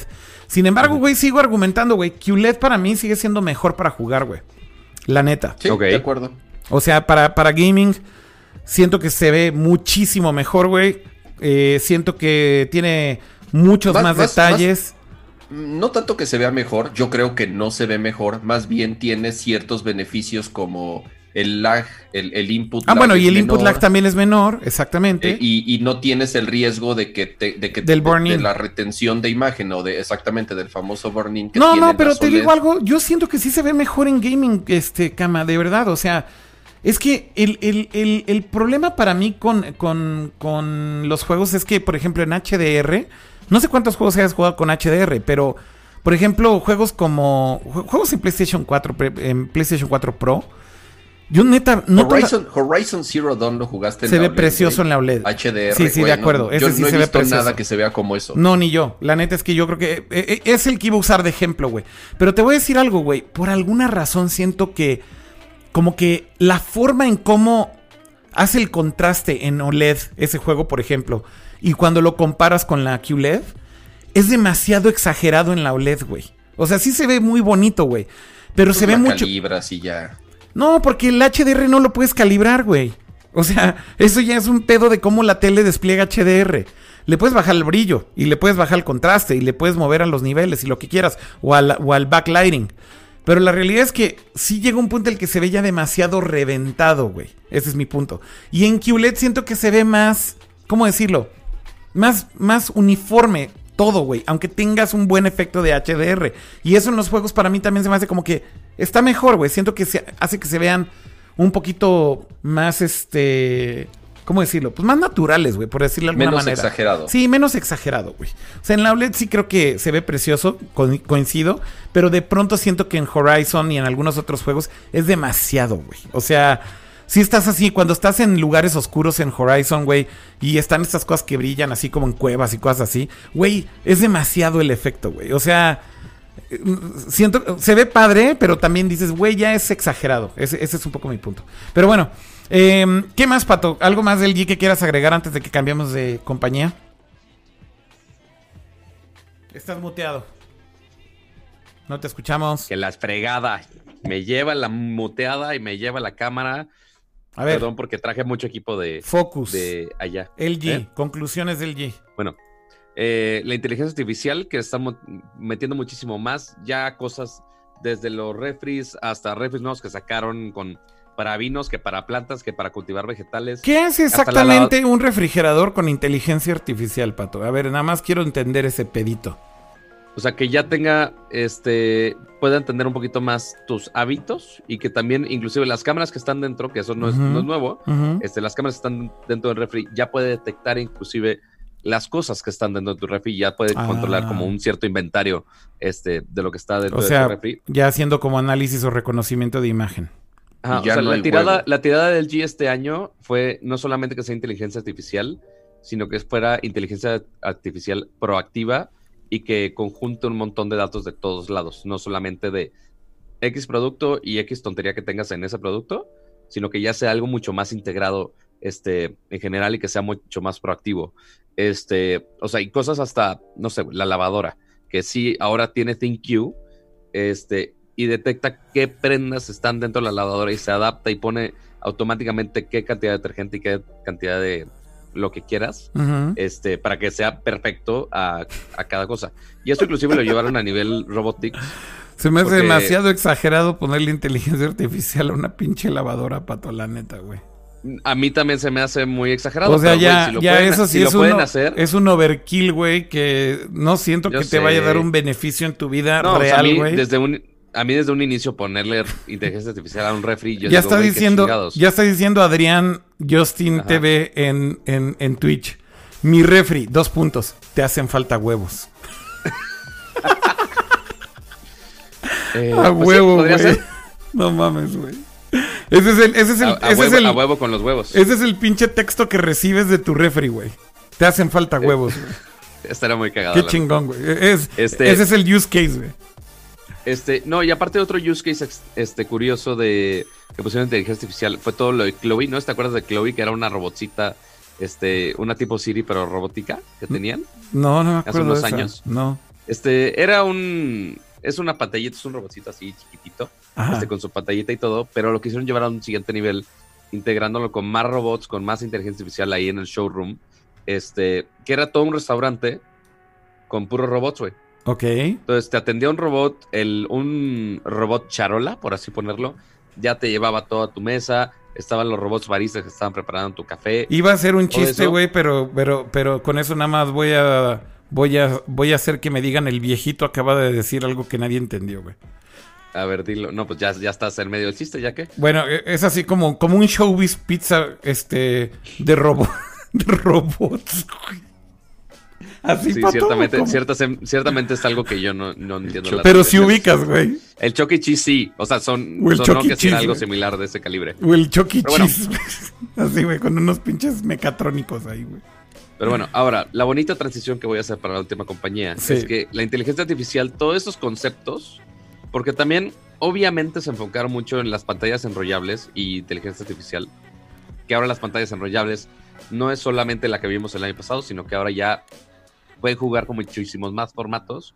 Eh, ya lo pueden poner de cascada, con eso me refiero que se despliegue de arriba hacia abajo para que lo puedas integrar y mezclar en muchos más lugares de tu casa o tu trabajo o donde quieras. Pero ahora lo interesante de toda esta tecnología con paneles flexibles, inteligencia artificial, fue un concepto que pusieron ahí en su showroom, que de hecho, Akira tienes parte del video de esto. Ajá. Es que intentaron poner muchísima inteligencia artificial en lo que ellos piensan. ¿Está en tus videos o en dónde está? En, mi- en el primero debe estar parte, en el tour que hice del booth del G, ahí debe estar parte de lo del cochecito del futuro. A ver, lo estoy buscando, ¿eh? Debe estar como el minuto 3. Ah, pero del B-roll dices tú. ¿Por qué se apaga mi maldita cámara? Porque se sobrecalienta, maldita sea. Minuto, ¿qué dijiste? ¿Tres más o menos? Por ahí, más o menos. A ver, ahí está lo de Samsung. Si no, déjalo busco. Estoy buscándolo, ¿eh? Porque en el Sí, o 3 sea, está porque aunque Samsung. ustedes no lo crean, Ah, aquí está el tour de, allá. de LG. Ok, este, ahí lo voy a poner. fui hasta allá y grabé video y lo renderé para que estuviera a tiempo para ponerlo aquí. Ahí está, ahí está, está. en el minuto 5. Ah, ok.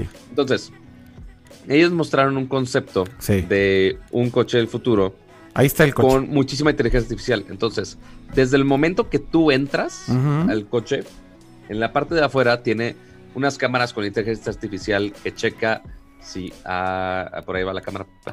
Como que Este, quiere y no quiere. Ajá, ahí está. Ya. Revisa que con detección de rostro que seas tú la persona que está autorizada a entrar al coche, entonces ya se abren las puertas o no, depende de si detecta tu cara. Ok, ahí la detectó Y ya dentro del coche ya ves cosas más futuristas porque ves pantallas básicamente en todos lados. Ok, Desde el descansabrazos para el panel de control para cada asiento, ok. este, en las partes de atrás de cada extremo del coche Esa pantalla ahí Ajá. doblada, ¿qué diablos es eso? es una pantalla curva. Este, no estoy viendo tu video. pero- ahí va de regreso. pero- Esa de ahí. Es Esa el es- icono de Face ID. No, ese, ¿sabes quién se lo pirateó? No, Samsung sí se lo Este, pirateó, güey. Samsung Los se lo dos se pirateó. lo piratearon. No, ese no, tan- ver. ese no está, ese no está 1-1. Este no Este está no tiene nariz. Este no Este está tan tiene nariz. pirateado. Este no, Este no este tiene no está tan pirateado. El de Samsung, Pero el de se Samsung la sí la mamaron. En Se la la presentación se mamaron. la bañaron. Se la mamaron. Pero bueno, volviendo aquí. En la parte de atrás de los asientos tienen pantallas enrollables curvas. Ok, Entonces, al inicio puede estar solamente mostrando el velocímetro, sí. pero si de repente dices, ah, güey, quiero ver una movie, simplemente se desenrolla la pantalla Se y ya puedes desdobla. estar viendo tu película ahí. Te la Este, desdobla.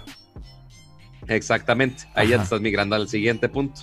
Porque hablando de los coches del futuro, ¿Por qué no brincamos a Sí. Sony, que fue la sorpresa del CES, güey, y que presentó un prototipo, güey, de un vehículo eléctrico. Que esto yo creo que es el Vaporware más grande que se ha hecho en el CES. Y sobre todo el más inesperado, güey, ¿no? Sí, o sea, porque ciertamente yo no esperaba ver un coche en la presentación de Sony. Ni yo, O sea, yo dije, ay, pues, qué grande el stage. Yo este quería año, ver el sabe pa' qué". PlayStation 5, güey. Y lo único que nos dieron fue un Güey, pinche fue logo, lo güey. mejor del, del CES. el- No, no Todo mames. lo que mostraron de PlayStation 5, güey. No mames. Porque mira, de PlayStation 5, a ver si se regresa la presentación. ¿Dónde, dónde está lo del coche de, de Sony? ¿Tienes por aquí también en el reel o no? Pues hasta el final, según yo. No, pues nada más sale ese videíto que salió ahí. Este. Al inicio, sí. hasta- No, es que el B-roll del cochecito lo grabé un día después, entonces todavía no está ahí. Ah, ok, perfecto. Pero bueno, ahí Ah, está la está, imagen. eh, en Google Fotos está aparte. Está uno en vertical, creo. Uno en vertical, ahí estoy en Google Fotos. Este es el de Sam- este es el del G y el abajo, de abajo, abajo, abajo. Sí, porque es un día después, más para abajo, más para abajo. Scrolleale más. Están por... Ahí están. Ah, Ese de la izquierda, Sí. con el- la en el volante. Este está es chido. por la- Este es ahí como también por fuera el coche. Ahí deja nada más que agarre el pedo. Porque lo estoy escribiendo El desde Google Google Fotos. Fotos. Ajá. A ver, el coche está bien bonito, güey. La neta es que una de las cosas que me llamó la atención es que para hacer Vaporware se esforzaron en hacer un diseño de un coche muy chingón. Y eso es lo el único. Vision S, como el lo Vision- llaman ellos. El Vision S de Sony. Que lo que me llama la atención es que, ¿por qué se esmeraron tanto en el coche, güey? Si yo veo la posibilidad de que Sony haga coches como lo más remoto, güey, que existe en este mundo, güey. O sea, lo que trataron de hacer fue mostrar tecnologías que tiene Sony que se pueden utilizar en vehículos eléctricos o vehículos autónomos. Esa, esa parte la entiendo, ¿no? Pues tienen pantallas y tienen sensores de cámaras que son de los mejores del mundo.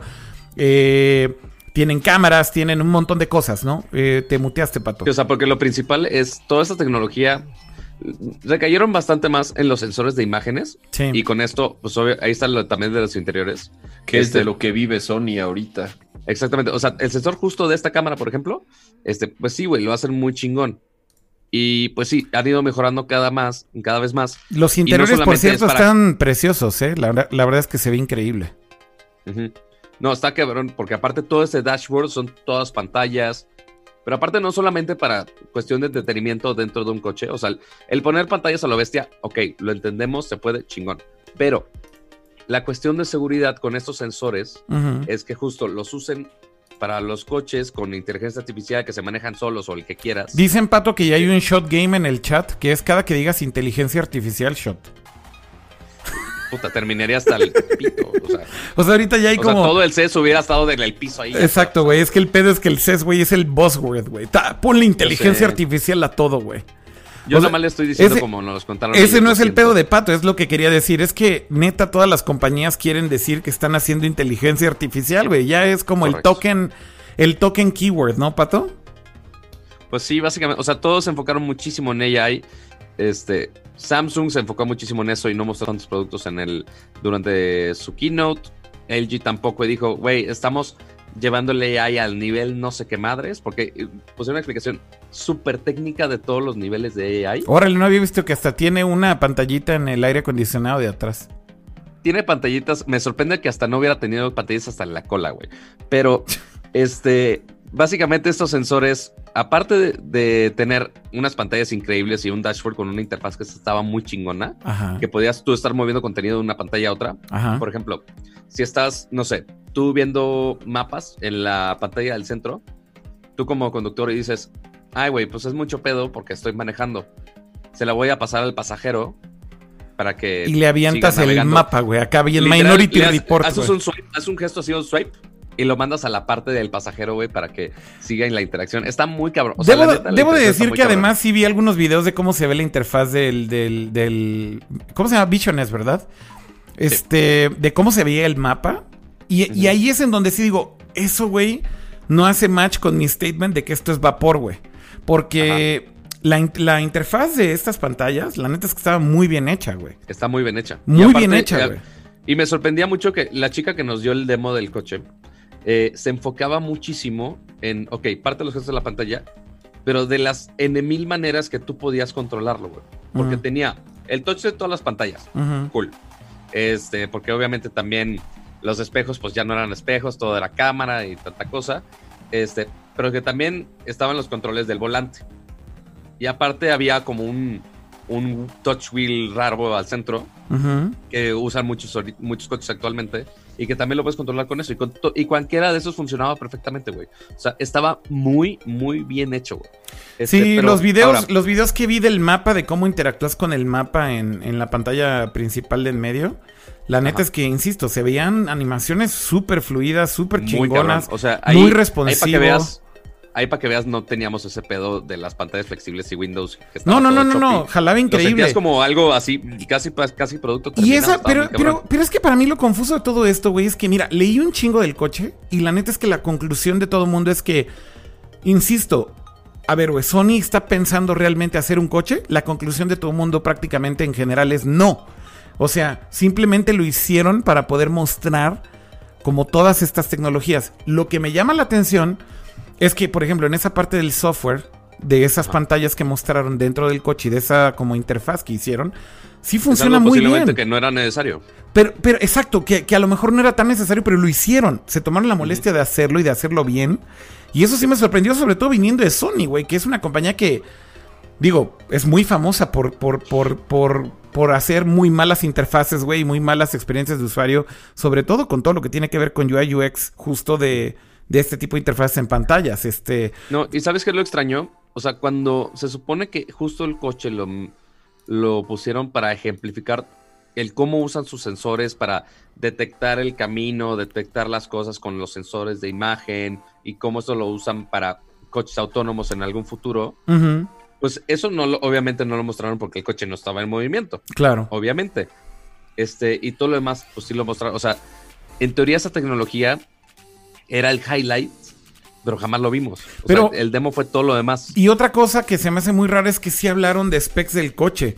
De, de Sí. cuánto tiene de alcance y que tiene dos motores y que hace... o sea, sí había una tablita con los specs del Ajá, que hace 0 a 100 en 4.4 segundos. O sea, es como que... Son las cosas que digo, a ver, güey, ¿qué pedo, Sony? Eh, ¿Están considerando seriamente hacer coches?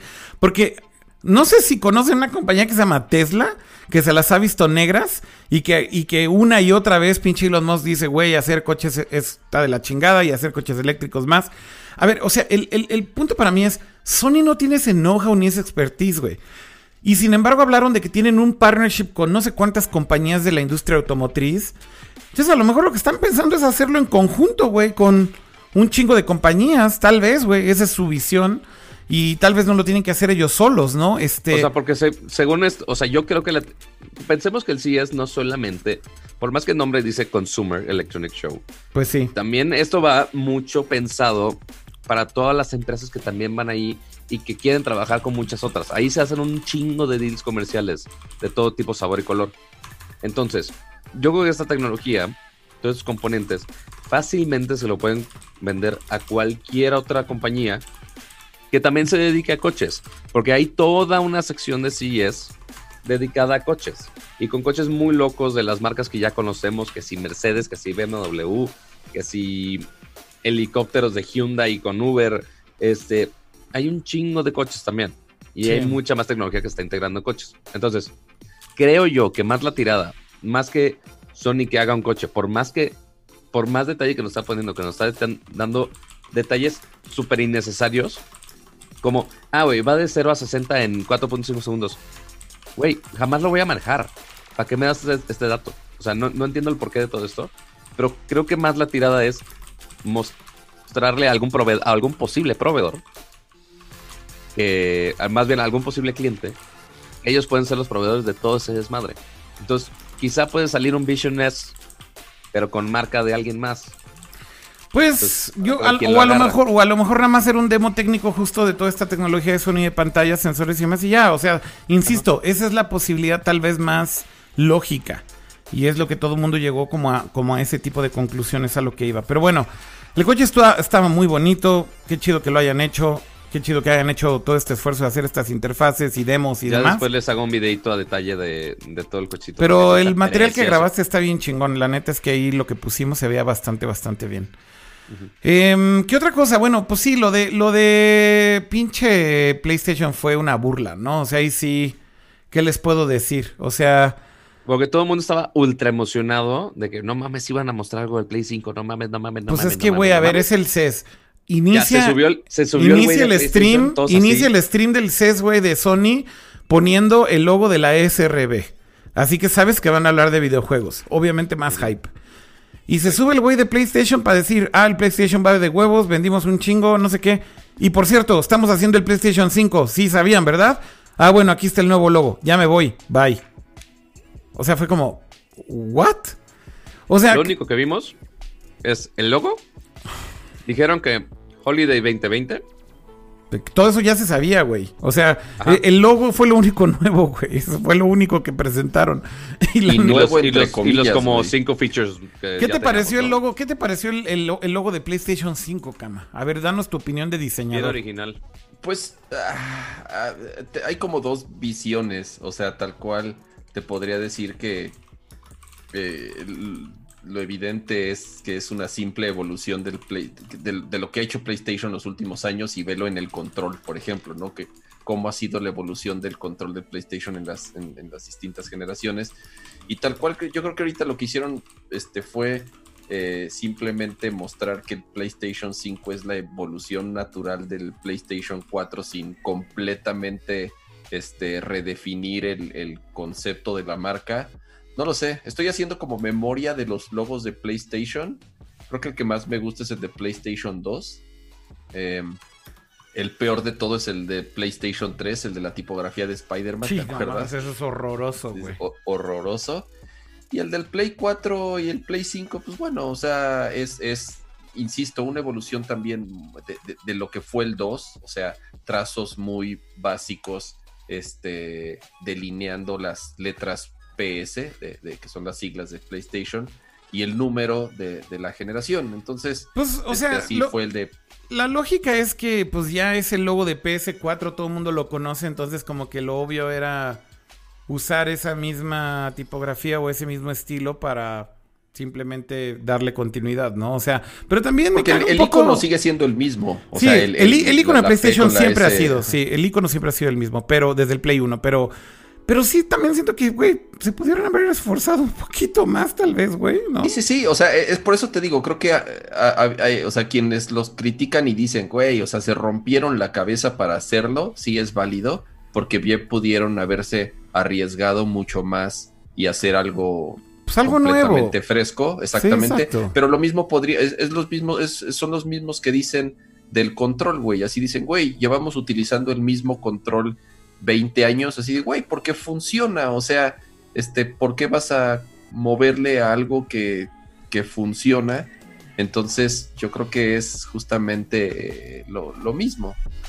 Pues sí, tal cual. Pero pues eso fue Sony básicamente y a grandes rasgos porque... Pues Básicamente eh, iba a ser la presentación algún diseñadorcito gráfico de, güey, ¿tenemos un logo de Play 5? No. Usaste uno, ¿no? Así para mañana. por lo menos en el stream eso fue lo que tipo- presentaron, ¿no? Este, Pato fue lo único que presentaron. Pero bueno, también ya lo decíamos, este, también anunciaron esta tele OLED eh, con un tamaño más pequeño, que también es la primera vez que Sony lanza una tele OLED con un tamaño más accesible o más pequeño. Eh, ¿Y qué otros productos viste por ahí en el stand de Sony, Pato? No sé si viste algo más. En el stand de Sony presentaron una tecnología bien loca, güey. Que ahí tenían el. Obviamente, pues está todo Sony Pictures ahí involu- involucrado. Sí, Este. Ya estaba el coche de los cazafantasmas. sí. Este. Y una tecnología muy loca que eran unas pantallas en la parte de atrás de un set de película. Ok. Que son la solución a la pantalla verde. Ok. Entonces, lo que ellos tienen es un render volumétrico, o sea, sí, un render 3D, Ajá. pero que se alinea con la posición de la cámara, güey. Ok. Entonces, Si no mueves la cámara, que- se adapta el fondo. Exactamente. Entonces no se ve como pantalla verde, no es una imagen estática, Ok. sino que se adapta a la imagen del fondo mientras estás grabando, güey.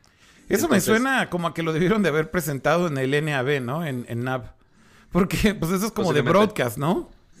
Un poquito O más de, de, broadcast. cine o... o- o- Es más de cine. Sí, o sea, literal era un set de cine ahí en medio de sillas. Fue de, ah, mira, qué loco.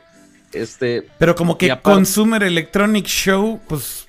O sea, ¿qué Ajá. otras cosas de consumo presentó Sony más allá de una pantalla OLED más pequeña? pantallas 8K. Pues es que ya ni hacen celulares, güey, que presentan. Sí hacen, sí hacen, pero pues Sí ya hacen, no, los ven- no los venden en no México. los venden en México, güey. Y la neta, el Xperia 1 es una chulada de teléfono. Mi suegro tiene uno, porque justo es súper fan de Sony, toda su vida ha sido súper fan de Sony y, pues es japonés. Y entonces, o sea, como que él acá es ya así, ya un pedo hasta como nacionalista, güey. Entonces me dijo, oye, pues ya, ¿qué Sony? ¿Ya no hace celulares? No, no, sí, sí hacen.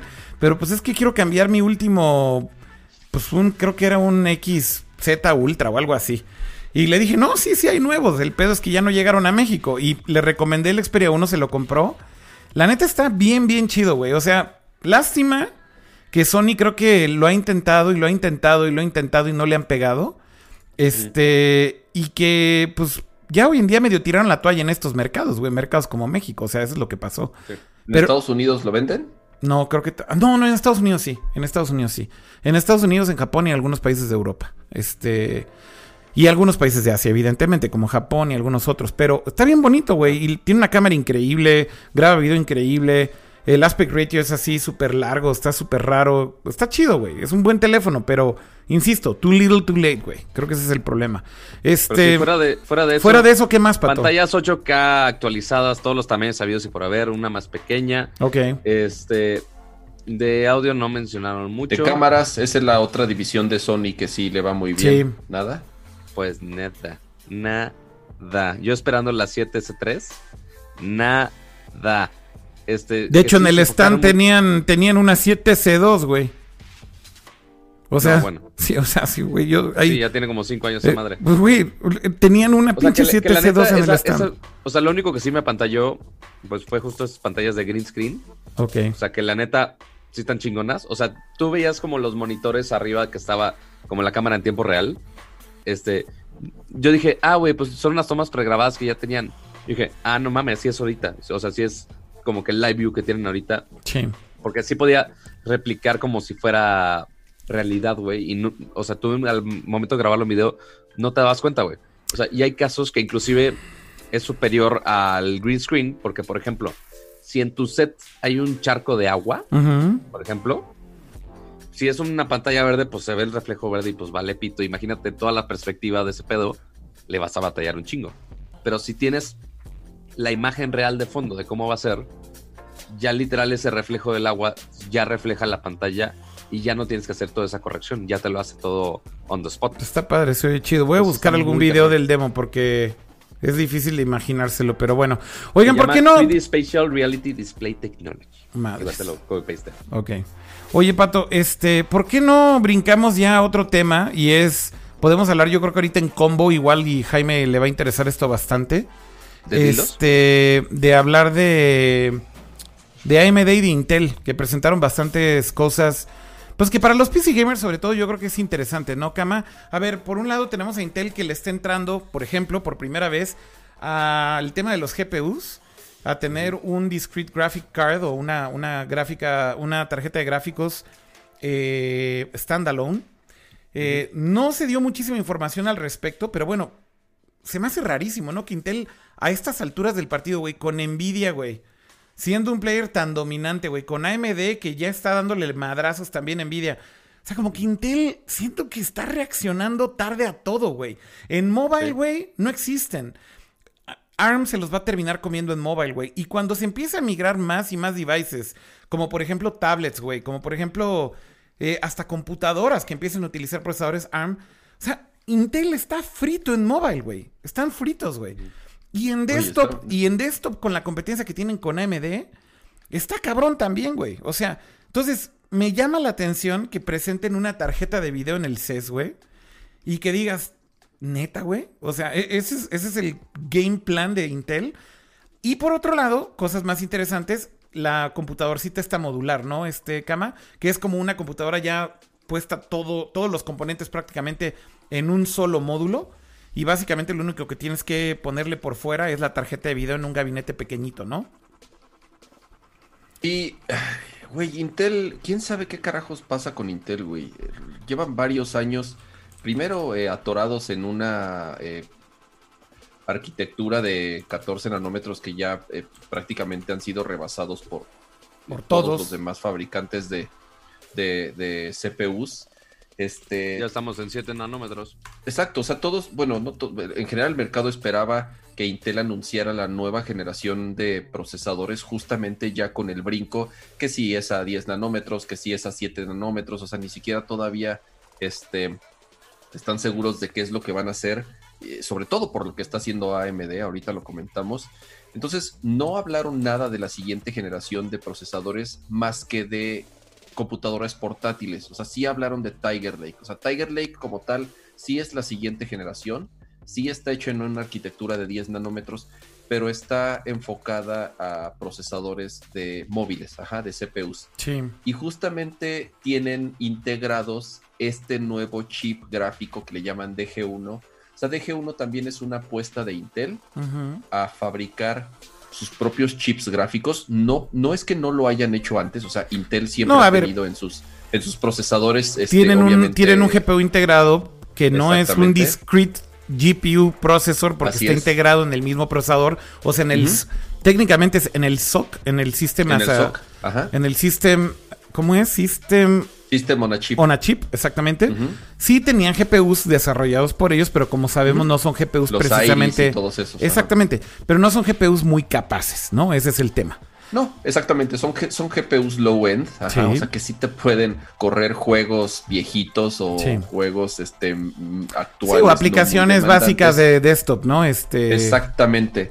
Entonces, lanzan esta, este, este chip discrete, como llaman, de- digamos, un- que, que puede funcionar eh, tal cual en una tarjeta independiente, porque incluso mostraron un, un- un prototipo de una tarjeta gráfica ya con este chip. Es a la que me Este, refería. Exacto. Y entonces lo único que hicieron fue mostrar un demo de Destiny, Destiny 2, corriendo a 1080p en una laptop, bloqueado a 60 cuadros Ajá. con calidad de gráficos medio, medio alto. O sea, lo que dicen es que más o menos se compara a una este, GeForce eh, eh, 1050. O sea, es, es una generación anterior, es una tarjeta de gama Y- baja. Ahí es en donde digo, ¿a qué le está tirando Intel, güey? O sea, Exactamente, güey. Y entonces no mostraron, insisto, no mostraron la nueva generación de chips de escritorio, no mostraron la nueva que generación no de Xeon. es, no es el evento para hacerlo tampoco, yo creo, ¿eh? Cama, yo creo que eso típicamente o sea, es lo lo que hacen en. Computex o en otros eventos. Más o menos, güey, porque AMD, güey, lleva dos, tres años. Bueno, O eso sea, sí, que AMD lo hizo totalmente distinto en el CES. Sí, desde que ellos lanzaron este, este- estos nuevos CPUs de, de- de esta generación de Ryzen y de Threadripper, que a lo mejor la primera versión no, no, no, no, no fue tan buena. En cuestión de costos le compitió muy bien, pero ya la segunda, tercera y ahorita la cuarta generación de Ryzen que mostraron, este, güey, barre completamente en cuestión de costos y de desempeño, sobre todo en tareas eh, multicore, ajá, que es en lo que AMD se ha estado enfocando mucho. En, En mira, single core más en- o en- menos, en- sí, pero multicore muy cabrón, ¿no? No, no, pero además el tema es el precio. Sí, el O precio. sea, el, el, el, el- el costo-beneficio de los, de los CPUs de AMD eh, realmente ha, ha dejado a Intel ahorita muy, muy mal parado. Sí. Este- Sobre todo cuando quieres armar una computadora, pues sí es significativa la diferencia de precio, ¿no, Cama? Sí, no, y además ya utilizan PCI 4, o sea, ya es un bus mucho más rápido. Güey, lanza- mostraron ahorita en, en, en, en el CES, en la conferencia de AMD, mostraron un, un CPU nuevo, un Threadripper nuevo, de 64 cores, Sí. 128 threads. Sí. O sea, es un monstruo, güey. Cuesta 4 mil dólares. O sea, no, no es un CPU, Barato. digamos, para, para el consumo masivo como Sí, tal. sí, o sea, sí. sí es un CPU para una pero son workstation. 64 pinches cores, güey.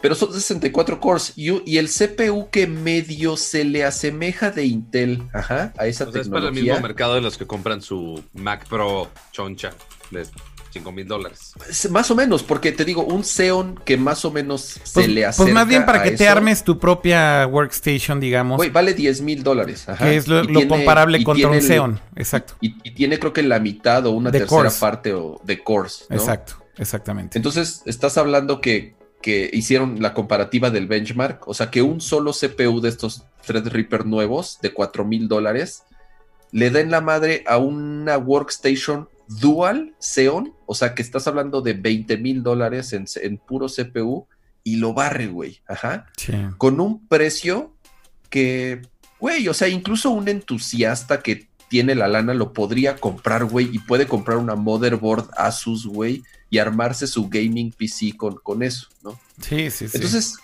güey, Intel en, en, esta parte, güey, luego obviamente tronaron la división de modem, se la vendieron a Apple. En ARM están perdidos, güey. O sea, en el momento que Apple empiece ya a utilizar sus chips, no nada más en sus tabletas y en sus teléfonos, sino en las MacBooks y en algún futuro en, computadoras de escritorio, güey, o sea, van a perder un, gran cliente, güey, van a perder un alto porcentaje de sus ventas. Entonces, Intel, quién sabe, güey, o sea, de verdad es un misterio qué carajos está pasando.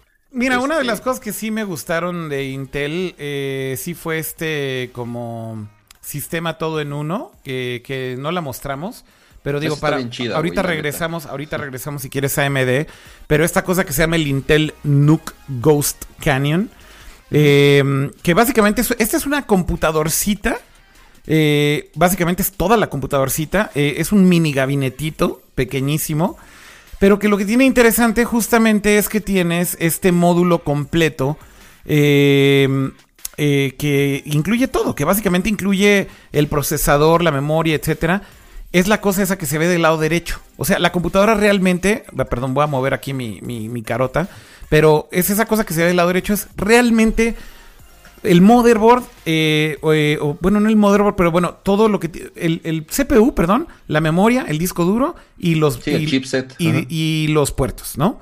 Lo único externo, básicamente el gabinete, o lo único extra del gabinete es la tarjeta gráfica. Eh, esa la puedes poner aparte y puedes poner un Nvidia o lo que quieras. Pero justamente lo que me llama muchísimo la atención es que sí está bien padre el concepto, ¿no? Porque pues es una computadora pequeñísima. O sea, para tener una computadora de escritorio así de pequeña, que tiene un Core i9 eh, eh, de novena generación, etcétera, etcétera, pues está bastante cool, güey. Pero justamente, a ver, ¿cuánto tiempo va a soportar Intel esta plataforma, güey? O sea, el, el problema para mí es, este, realmente, güey, Intel va a jugar el juego de largo, de largo plazo, güey. Con un formato, güey, de una PC que pues al final del día es propietaria, por llamarlo de alguna manera. Este, o, simplemente están tratando de hacer cosas diferentes porque ya no hayan cómo competir con AMD, güey. O con ARM. Eso para mí es la pregunta, güey, ¿no? Este. Y a mí me suena más la respuesta a lo último que dije. O sea, creo que les está lloviendo por todos lados y están intentando cosas nuevas. Y aunque sí está bien bonita la computadora, güey, yo ya veo, güey, que te compres ese gabinetito, güey, y en dos años Intel diga, ya, güey, ya no, no, no funcionó, güey. Este, ya no la puedes actualizar y ahí muere. Entonces, o sea, siento que son como experimentos eh, que, que, no sé si van a terminar de cuajar, güey.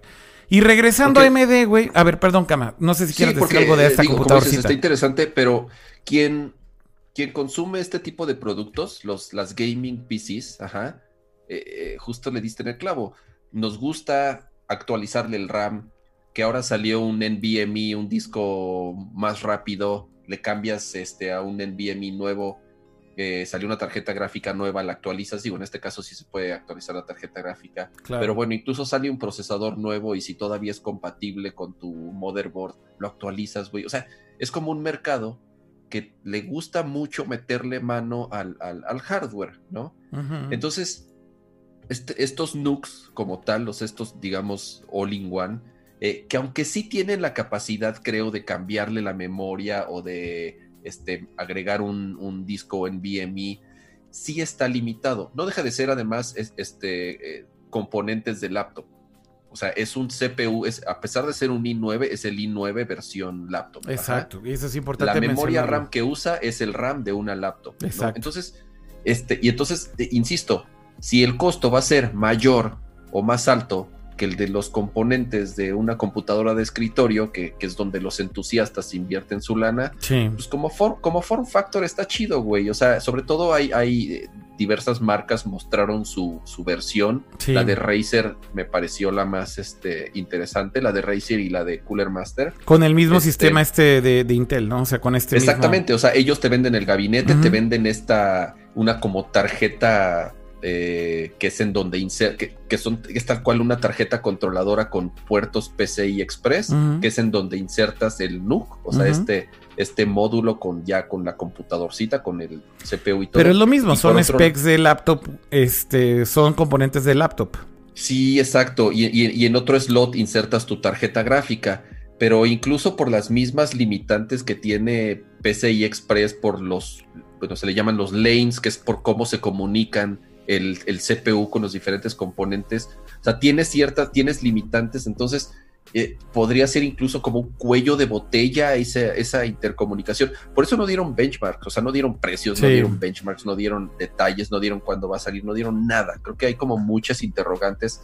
Y aunque el form factor está interesante, eh, de, de nuevo, creo que le diste el clavo hace ratito, es, es Intel buscando otros Agarrarse de donde pueda, güey. agarrarse de donde sea para seguir Así lo siento. vendiendo sus, sus productos. Así lo siento, güey. O sea, lo siento desesperados, justamente. Eh, y ya no hayan ni qué, güey. El, el- el tema aquí, justamente con, con AMD y regresando a lo perro que se le pone la competencia a, a Intel, este otro procesador, que presentaron de la serie 4000 también, pero para laptops, Ah, sí, claro. que también está cabroncísimo, güey. Sí, Este, sí, es el, es el Ryzen de, cuatra- de cuarta generación, justamente. Es, es digamos, el, es, el, es el procesador de consumo de, de AMD. Acuérdate que tienen dos, el, el Ryzen como tal, Sí, que es como el Core i5, Core i7, Core i9. Correcto. Y tienen el Threadripper, que es Exacto. el de Workstations, que es lo que serían los, los Xeon. El Threadripper es el que estabas comparando con el Xeon justamente. Y bueno, eh, hablando de los Ryzen, eh, pues eh, otro de los procesadores que mostraron justamente en el CES fue este de la serie 4000. Que, güey, o sea, otra vez, es básicamente... para laptops, ajá. Este es para laptops, es de 7 nano- nanómetros. eh, y básicamente eh, lo que tiene que es increíble es que consume menos eh, batería. Dicen que es 20% más eficiente. Y, y lo que dicen es que es 2, 2x, güey, performance por watt. Mayor al equivalente de un Intel para laptops. Pero lo que está muy perro también, güey, es que básicamente, güey, son procesadores ya con 8 cores. Y dicen, güey, esto esencialmente es el procesador más rápido que hay ahorita para laptops, güey. O sea, el, el- si tú lo comparas con el equivalente de Intel, que, que lo más high-end que hay ahorita para laptops es de hecho lo que, por ejemplo, ahorita le puedes poner a, laptops high-end, incluida la nueva MacBook Pro, que es el i9, a- eh, i9 con 8 cores, y lo comparas, güey, con este nuevo Ryzen de 8 cores, güey, es un procesador más rápido y más barato, güey. Por eso todas las marcas eh, de laptops, güey, ahorita en el CES, todas, desde Asus, Samsung, o sea, todas las que hacen laptops, sus eh, laptops, bueno, la- las laptops que mostraron las, las high-end, o sea, las, las estrellas. Todas, tienen opción ya- de... Bueno, Todas ya eran con esta plataforma. O sea, todos mostraron su nueva, su siguiente generación de laptops ya. ya muchas, muchas de- con, de AMD. con AMD, exacto, muchas, pero también algunas todavía con, con Intel. Pero sí la Porque presencia, tienen que, ¿no? porque tienen que, exactamente es a lo que iba. O sea, pero claramente sí se siente ya una presencia mucho más fuerte de, de AMD con los OEMs, o sea, con los que arman las computadoras, ¿no? O sea, la, la que Y qué presentó... bueno, güey, porque, porque Intel lleva dominando el mercado, güey, Siglos. toda la vida. ¿Viste, ¿Viste la Asus, güey? La que tiene la, la pantallita atrás. los LEDs atrás. No mames, qué bonita laptop, güey.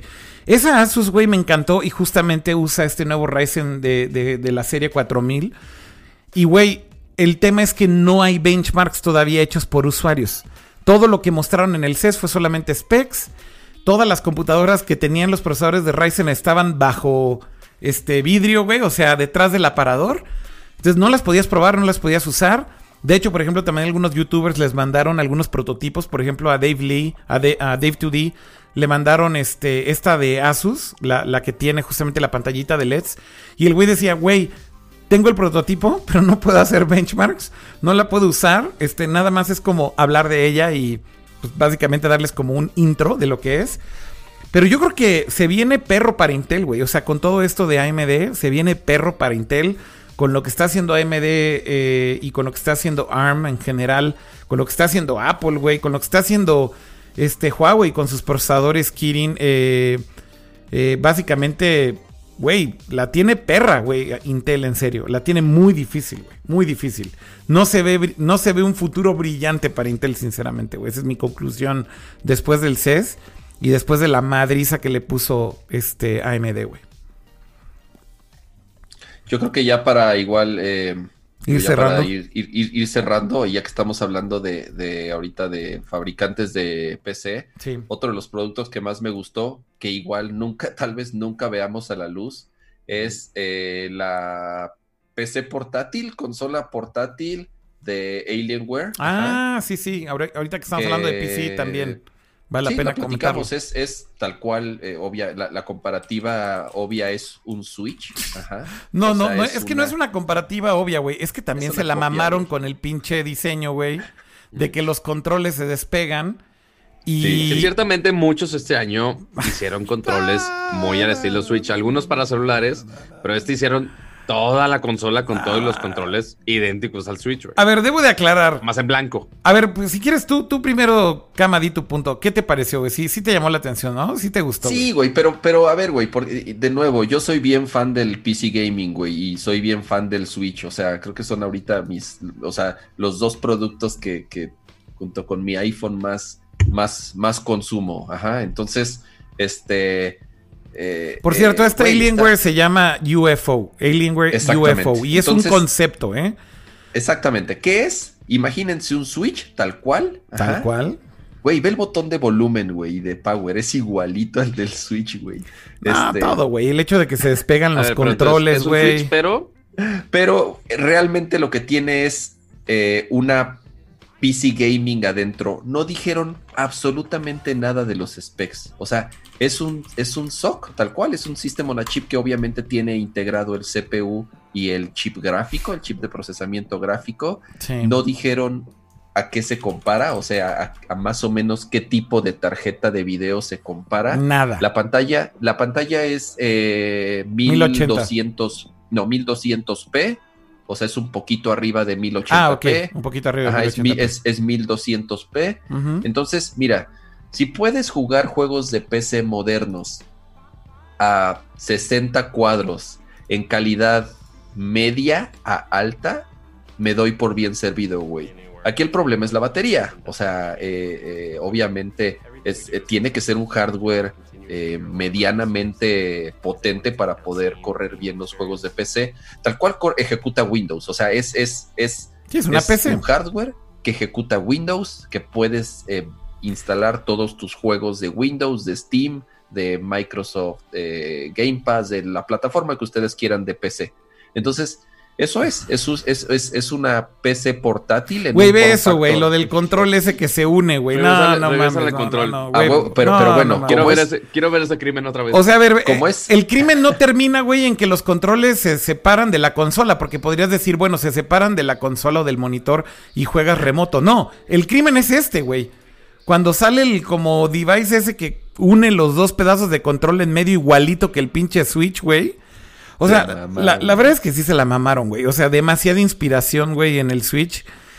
Y bueno, a mí también me gustó, güey. El concepto está chingón, güey. La Un verdad. RGB, güey, porque es PC Mira, Gaming. mira, yo tengo, yo tengo una consolita de estas de Nvidia, güey, un Shield, que es un, es básicamente un, es un Switch, eh, porque es literal el mismo procesador que el primer Switch, es un, este, ¿cómo se llama este procesador de Nvidia, güey? Tegra. tiene- un Tegra, exactamente. Es un Tegra, pero con Android, güey. Eso es el, el, el, el pinche Nvidia Shield. Hay un Nvidia Shield que muchos de ustedes tal vez conocen, que es el de casa, que es una como consolita, que es un... Pues es un como TV streamer, ¿no? Como una competencia del Apple. TV, una cajita, un set-top box para streamear video y demás. Pero estaba esta otra versión que era una consola portátil que usaba Android. Y te voy a decir algo, güey. Está bien chingona, güey. Eh, o sea, para jugar jueguitos mobile, güey. Obviamente, güey, si la quieres retacar de emuladores, güey, está poca madre para emuladores, güey, la pinche consolita, güey, porque es un Tegra emulando lo que sea, güey, en Android. Este, pero, pero la neta. Pero muy cara para usarla para emuladores, güey. Pues hoy en día sí, güey, porque hay un chingo de compañías chinas que hacen un chingo de hardware para hacer emuladores mucho mejor y con mejores procesadores y demás.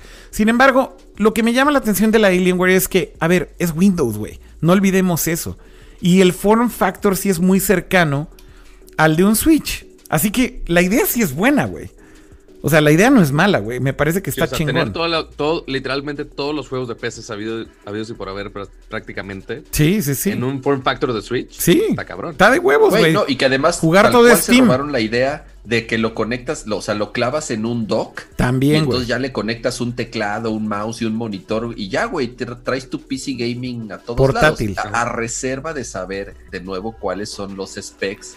Y- Sí, los specs yo creo que van a, van, a, van a definir muchas cosas, pero bueno, lo que mostraron no se veía mal, güey. A ver, son juegos que se ven un poquito no, no high-end, ¿no? Había muchos demos de las consolas de este concierto UFO de Alienware en el CS que estaban corriendo Rocket League y que estaban corriendo jueguillos así. Que pues tampoco son el showcase, güey, ¿no? Para... O sea, más bien, ahí te va, güey. Creo que son el showcase para League decir... Corre hasta en el Switch, güey. Pero, que- pero a lo que voy es que son el showcase para decirte, güey, que precisamente no va a ser algo muy high-end en cuanto a specs. Lo cual no está mal, güey. Hay un chingo de PC games que corren decente, güey, en esos specs, güey. Seguramente, güey. Sí, pero a ver, güey, no va a ser un hardware barato, güey. Eso te lo puedo súper asegurar. Yo también te Y aseguro neta- que no va a ser un hardware y barato, la güey. neta, y, y pagar, güey, podría llegar a costar, no sé, güey, 600, 700, 800 dólares, güey. Ajá, Imagínate. Yo creo que es una cifra bastante razonable. Para que juegues Rocket League, güey, y Counter Strike, o sea, un juego de Nah, hace posiblemente 10 años, ya güey. mejor te compras una laptop con uno de los nuevos procesadores de Güey, AMD, por ejemplo, compras- con un o te Ryzen. compras un Switch, güey, con juegos también bien No, chingones. no, a ver, pero sea, si quieres PC Sí, porque ahí ya, vas a, ahí ya vas a comparar de, ok, quiero el form factor o quiero desempeño de video. O sea, porque sí, por 800 dólares, ok, güey, quizá te puedes comprar algo, una laptop que sí corra los juegos bien, con mejor calidad. Una Pero laptop de mil dólares, una laptop de mil dólares para PC Gaming está en un nivel bastante decente, güey. Muy Trae, decente. trae una Pero- 1050 posiblemente, si no es que una 1060 y el pero monitor no, va a ser el que sea mejor. tan portátil como justo este form factor. Sí es portátil, nada más ver- no tiene este form factor. Correcto. Entonces Sí, tenemos aquí, que ver eh, qué la tanto puedes ser- sacrificar de los specs por ese form factor. La clave va a ser el, el- el- eh, ese balance entre el, entre el costo y los specs. Entonces, Pues sí. este es lo que va a definir, obviamente, si el proyecto sale a la luz y si sea o no sea un, un éxito. Estaría Totalmente. curioso que sea como la, bueno, como muchas ya PCs que le puedes conectar un por USB-C hasta GPUs externos. Estaría curioso que con esa madre puedas correr con un GPU externo, ya que lo conectas al dock tipo el Switch, pero que sí te upscalea a 4K o una madre así. Sí, pero imagínate, Pato, o sea, ya estás hablando de que un, un enclosure para un GPU externo que utilice Thunderbolt 3 te vale el enclosure más o menos este 400 dólares. Más la tarjeta, güey. Más tarjeta. una tarjeta de video medianamente buena, güey. O sea, estás Y no hablando ya creo, de que... y no creo que esa consolita tenga Thunderbolt 3, güey. O sea, no, sinceramente no no, lo creo, güey, ajá. Yo tampoco creo. Porque eso No sí que encarece. ser, ajá. puede que encarezca el hardware también considerablemente el que tuviera Thunderbolt 3. USB-C seguro. De hecho lo tiene. Pero pues yo creo que nada más es para ponerle un display externo y se acabó, ¿no? Y cargarla a lo mejor. Este. Por eso. Pero bueno, pues sí está padre el concepto. Hay que ver a ver ya cuando avisen de los specs y el precio, si vale la pena o no. Ahorita nada más es decir que se ve interesante y ya, ¿no? Cama, en eso concluiríamos. Sí, está Y- chido. La neta, Y es de pues, las que más me gustó. oigan, pues creo que ya con eso podemos ir cerrando, ¿no? Este, no sé si hay algo más que quieran agregar. Algo que se nos haya escapado, Pato. Tú que estuviste allá. ¿Alguna otra Pues- última cosa? ¿Qué es lo que, o sea, si puedes agarrar algo de qué es lo que más te gustó? Un producto real, o sea, no un prototipo, güey. O sea, de los productos reales que tú crees que van a salir, que tú digas, güey, esto sí lo compraría. Ay, güey. No sé. Porque ciertamente, y lo estaba discutiendo con Akira hace rato, en este CES no hubo tanta cosa chida que yo digo, ah, güey, voy a comprar esa madre. Pues no tanto, güey. La verdad, este año sí estuvo un poco bajón en En general, un CES, un, en general, un CES, un CES malón, ¿no? Ajá, o sea, no hubo gran cosa, no hubo gran innovación. O sea, yo creo que lo más llamativo pues fue el coche de Sony. Fuera de ahí, hablamos de... Ay, y justo estamos hablando de la lista. De, está el coche de Sony, está el Bolly de Samsung, está esto de la inteligencia artificial del G. Pero fuera de ahí, no, no hubo gran cosa, no hubo gran novedad, no hubo ese producto que dijeras, no mames, pinche cosa loca. La verdad es que no tanto. O sea, fuimos a ver el Unveiled, fuimos a ver exactamente casi los mismos juguetes sexuales que ganaron premio el año pasado y otra vez se llevaron otro premio de innovación. No mames. Este, que pues sí, real, güey. O sea, y hasta hice fregada nota para el noticiero de Milenio a nivel nacional, güey, hablando de, de, de tecnología sexual, porque no son juguetes sexuales. Es lo que según. vende, pato. Es lo que Pues sí, vende en el, La, en el la verdad, la verdad es que sí. En el o sea, desde mainstream media. Desde cepillos de dientes que te limpian en 10 segundos, hasta eso, hasta El Sí, CES es- tipo las capsulitas, cap- las capsulitas de Nespresso que todo el mundo conocemos. Sí. Este, pero para maquillaje. Entonces, literal que con una foto tú elijas, ah, güey, quiero maquillaje de X color. Y ya la máquina te lo hace por ti. Entonces está muy cabrón. Este. Es que el o sea, son es esas cosas CES raras. Es que el CES está lleno de mil mamadas también. Hay un chingo de cosas bien pinche raras. Sí, O sea, bien experimentales y bien raras. ¿En qué centro de convenciones es esa parte? En el SANS, ¿no? Ajá. todo en lo el Sans hay más experimental. cosas. El SANS, para mí, siempre que fui al CES, güey, era como. Si querías ver así como The Bizarre Underworld Future del, del Consumer Electronics, vas al SANS. Y Al ves- Hotel Sands. Sí, sí, sí, en el SANS Convention al Sands el Ah, yo San- dije, sí, el Hotel No, no, Sands. no, no, Ya en el Sands Convention no existe, ajá. Este. Y, güey, es un festín, güey. O sea, ves productos chafísimas, güey.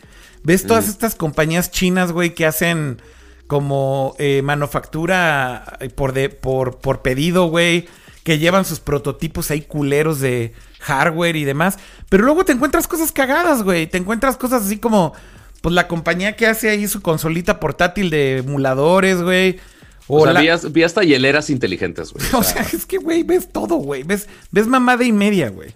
O sea, eh, entonces el CES es demasiado grande como para O sea, resumirlo en hasta dos la- horas. Desde eso hasta las bocinas estas con la pantalla enrollable que hablamos al principio, vimos literal todo un árbol que las hojas eran pantallas OLED, güey.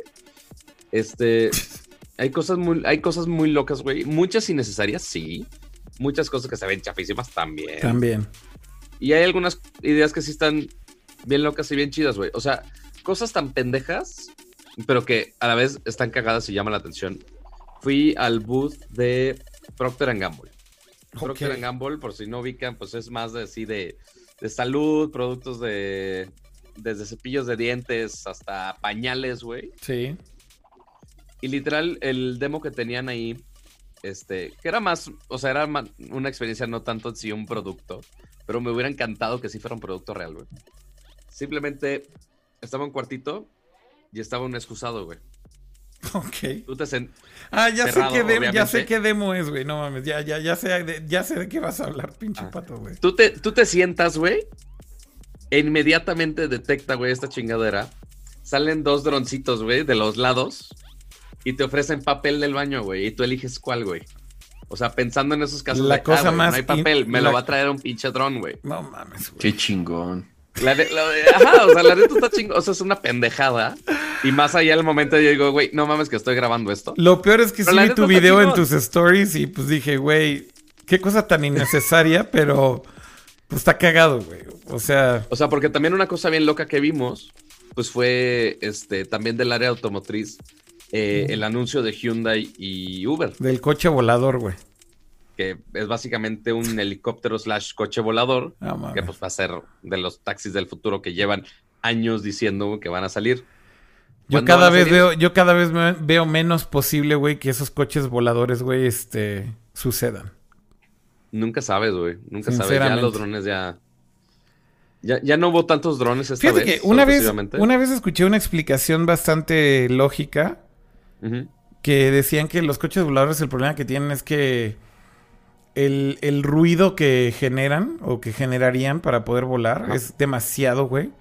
Como para que sean en, en zonas urbanas.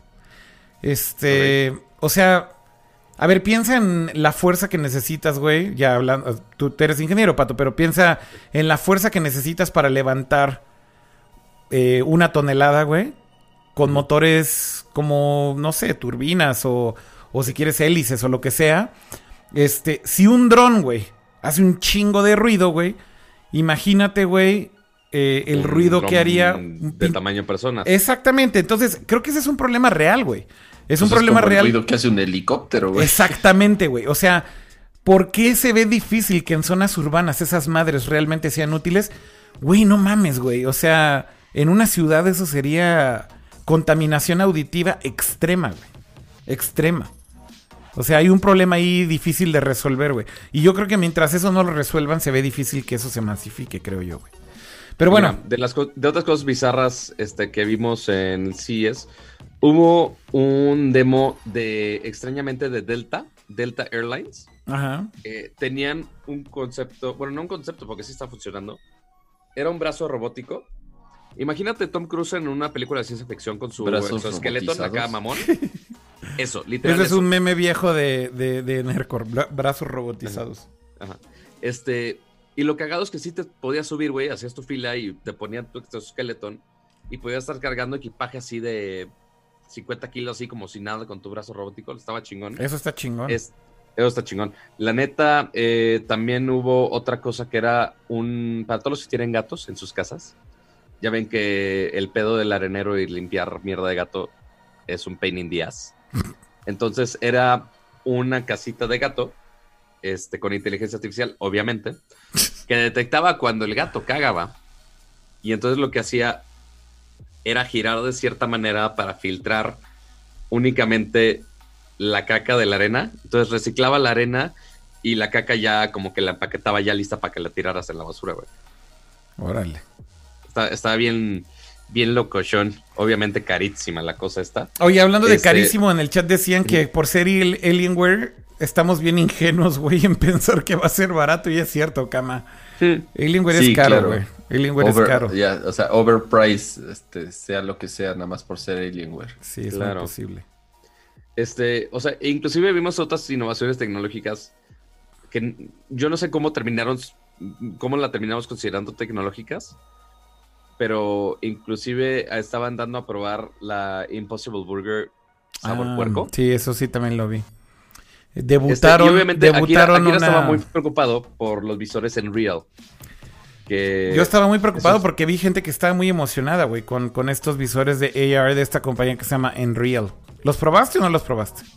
sí fui a darme la vuelta y sí fui a probarlos. A ver, cuéntanos tu La- experiencia. Lo, lo probé literal un minuto. Pero justo era para comprobar que sí, son exactamente los mismos que probé eh, con Qualcomm. Ah, en el evento eh, de en Qualcomm. Hawái. Y Este, porque allá con Qualcomm estamos probando justo los procesadores, justo para relevo aumentada, que si no me equivoco es XR1, si no me equivoco, el procesador. Ajá. Este, entonces tú lo conectas a tu celular y ya tienes tu experiencia de relevo aumentada. Que es como funcionan los Enreal también, lo conectas a tu celular. No, pues justo está, te está hablando, sí, así funcionan estos. Sí. Entonces tú tienes tus camaritas, tienes tu procesador, está conectado a tu celular, chingón, corre. Corre bien. A mí, mi único problema de esos lentes es que está bien raro que no, pues no acapara toda tu, tu visión que tienes dentro del lente. O sea, el field of view Y es sí. muy pequeño. el field of view sigue siendo un poco pequeño, más de lo que hemos visto hace, no sé, dos, tres años. ¿Has probado. HoloLens? HoloLens hace mucho. Se hace apagó mucho. tu En cámara otra vez. no o sea, el, el 2 no los he probado. Pero sí me causa un chingo de problema y me rompe de la experiencia así cabronamente. Que así estoy volteando y de repente está una imagen y de repente eh, se, ve, se ve el crop así del, del viewport que tienes para, Bueno, pero, para pues ver esa ese experiencia. es- pero ese es un problema general de toda la industria Yo en sé, cuanto a yo AR, güey. Yo sé, pero Pero a lo que voy Eso- es qué eh, tal están los Enreal comparados a lo mejor con, por ejemplo, HoloLens. Por eso te preguntas si has usado HoloLens. pues muy poco. O sea, HoloLens lo he probado muy poco. Es una experiencia muy fluida. La resolución estaba bien. O sea, en algún momento. ¿Se ve nítido? momento ¿Qué, perdón? ¿Se ve nítido? Sí, o sea, en ningún momento dije, no mames, ¿se ve pitero? No. O sea, tampoco te voy a decir que se ve 16K HDR. No. Se ven como hologramas transparentosos, ¿no? Eso sí. Ajá, o sea, no, no es como que supla tu visión al 100%, sino el chiste es mezclarlo. Pero que tampoco había tantas experiencias que lo mezclaran sí. O sea, el demo que me pusieron allí en el, en el show floor era literal, tú tienes una pantalla y tú la puedes poner en cualquier espacio. Este, y tú te movías y podías seguir justo esa pantalla. Este, pero no interactuaba en sí con objetos que estuvieran ahí, este, en el, en el show floor. Con el de Qualcomm, o sea, cuando lo probé con Qualcomm, sí se alineaban los objetos al piso, al menos. O sea, sí había una interacción con el mundo real. O sea, sí era... Este, realidad aumentada, no es nada más poner hologramas y a la chingada. Ah, los Este- Unreal entonces nada más es ahí como superimpuesto, mientras que en estos que probaste de Qualcomm sí había como... No, no, no, los de Qualcomm, los que estoy diciendo son los mismos. O sea, los de Qualcomm que probé son Unreal. Ah, ok, son Literal, exactamente literal iguales. decía Unreal. Ah, ok, ok, ok. Este, y, y era exactamente lo mismo. Pero dices que el demo que ahorita viste no tenía El ese- demo que me pusieron era nada más, no, no interactuaba mucho con la realidad. Ya. Pero sí, si ibas a otras partes del boot, sí te ponían esa experiencia, pero no la probé esta Ah, vez. ok, ok, Este. Pero sí, o sea, sí lo hace, pero pues el único pedo que tengo con eso es el tamaño del viewport, que sí me saca la experiencia luego, luego.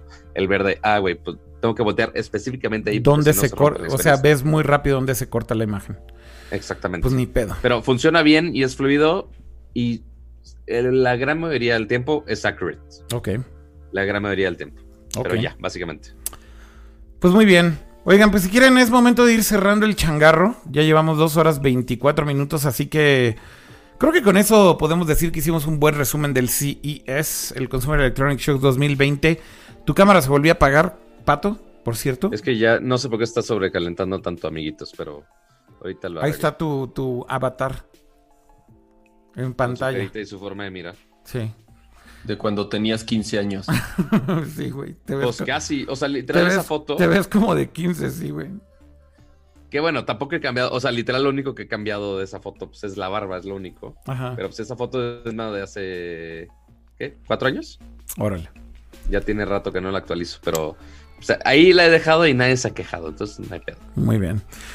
Oigan, pues primero que nada agradecerle a todos los que nos acompañaron el día de hoy en el chat. Eh, muchísimas gracias a todos los que siguen conectados. Hay muchísimos todavía ahorita. Hay como 293 personas en total entre todas las plataformas. Pues muchas gracias a todos. No bajamos de hecho de 300. El pico fue como 350, 360. Así que muchas gracias a todos los que se conectaron, a los que vieron el episodio en vivo en todas las plataformas. Recordarles que nos eh, dejen reviews en Apple Podcast si nos escuchan en audio, por favor. Y calificaciones, eso nos ayuda muchísimo. Suscribirse al canal de YouTube. eh, suscribirse al canal de Twitch, al canal de al, al- al Twitter de Nerdcore Podcast, que también es el Periscope. Eh, y pues Y comentar, dejen sus likecitos. sus likecitos, comentarios, exacto, exacto, todo eso. Ah, y güey, algo que se me olvidó probarlo. Este, la fregada impresora de tatuajes, güey. Ah, Salió una impresora de tatuajes temporales que dura así tres días, ajá, pero te, los- te los imprime en la piel al instante con, con tinta cosmética. órale. La neta estaba bien chingón. Ah, qué chido. Pero pues tendré que probarlo después para estar de pinche ponqueto todo Para. Acapulco. Muy bien. Acapulco. Acapulco, pinche En Acapulco. vez de los tatuajes de henna, chingue su madre, nada más imprime. O sea, le pasabas cualquier diseño, nada más le pasabas así directo. Y ya, ya estaba impreso. Estaba muy cabrón.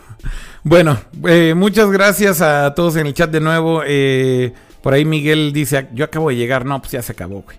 Este, pero, bueno, te recomendamos escuchar o ver toda la retransmisión de lo que quede grabado. sí, lo puedes ver en video aquí en el canal de YouTube, ya lo saben, o en cualquier plataforma de podcasting también, ya lo saben, suscríbanse, Spotify, eh, Apple Podcast, Google Todas esas Podcast, cosas que ustedes saben hacer los millennials. todo, todo, ahí estamos. Bueno, gracias Pato, Eh, un gusto verte. Gracias a ustedes. Yo voy a dormir porque en promedio estuve durmiendo como tres horas. Entonces creo que voy a, este, a hibernar cual oso Muy bien. Y a ver si revivo mañana o pasado. Perfecto. Eh, muchas gracias también a ti, Kama. Un gustazo estar de vuelta en, en este su programa de tecnología favorito.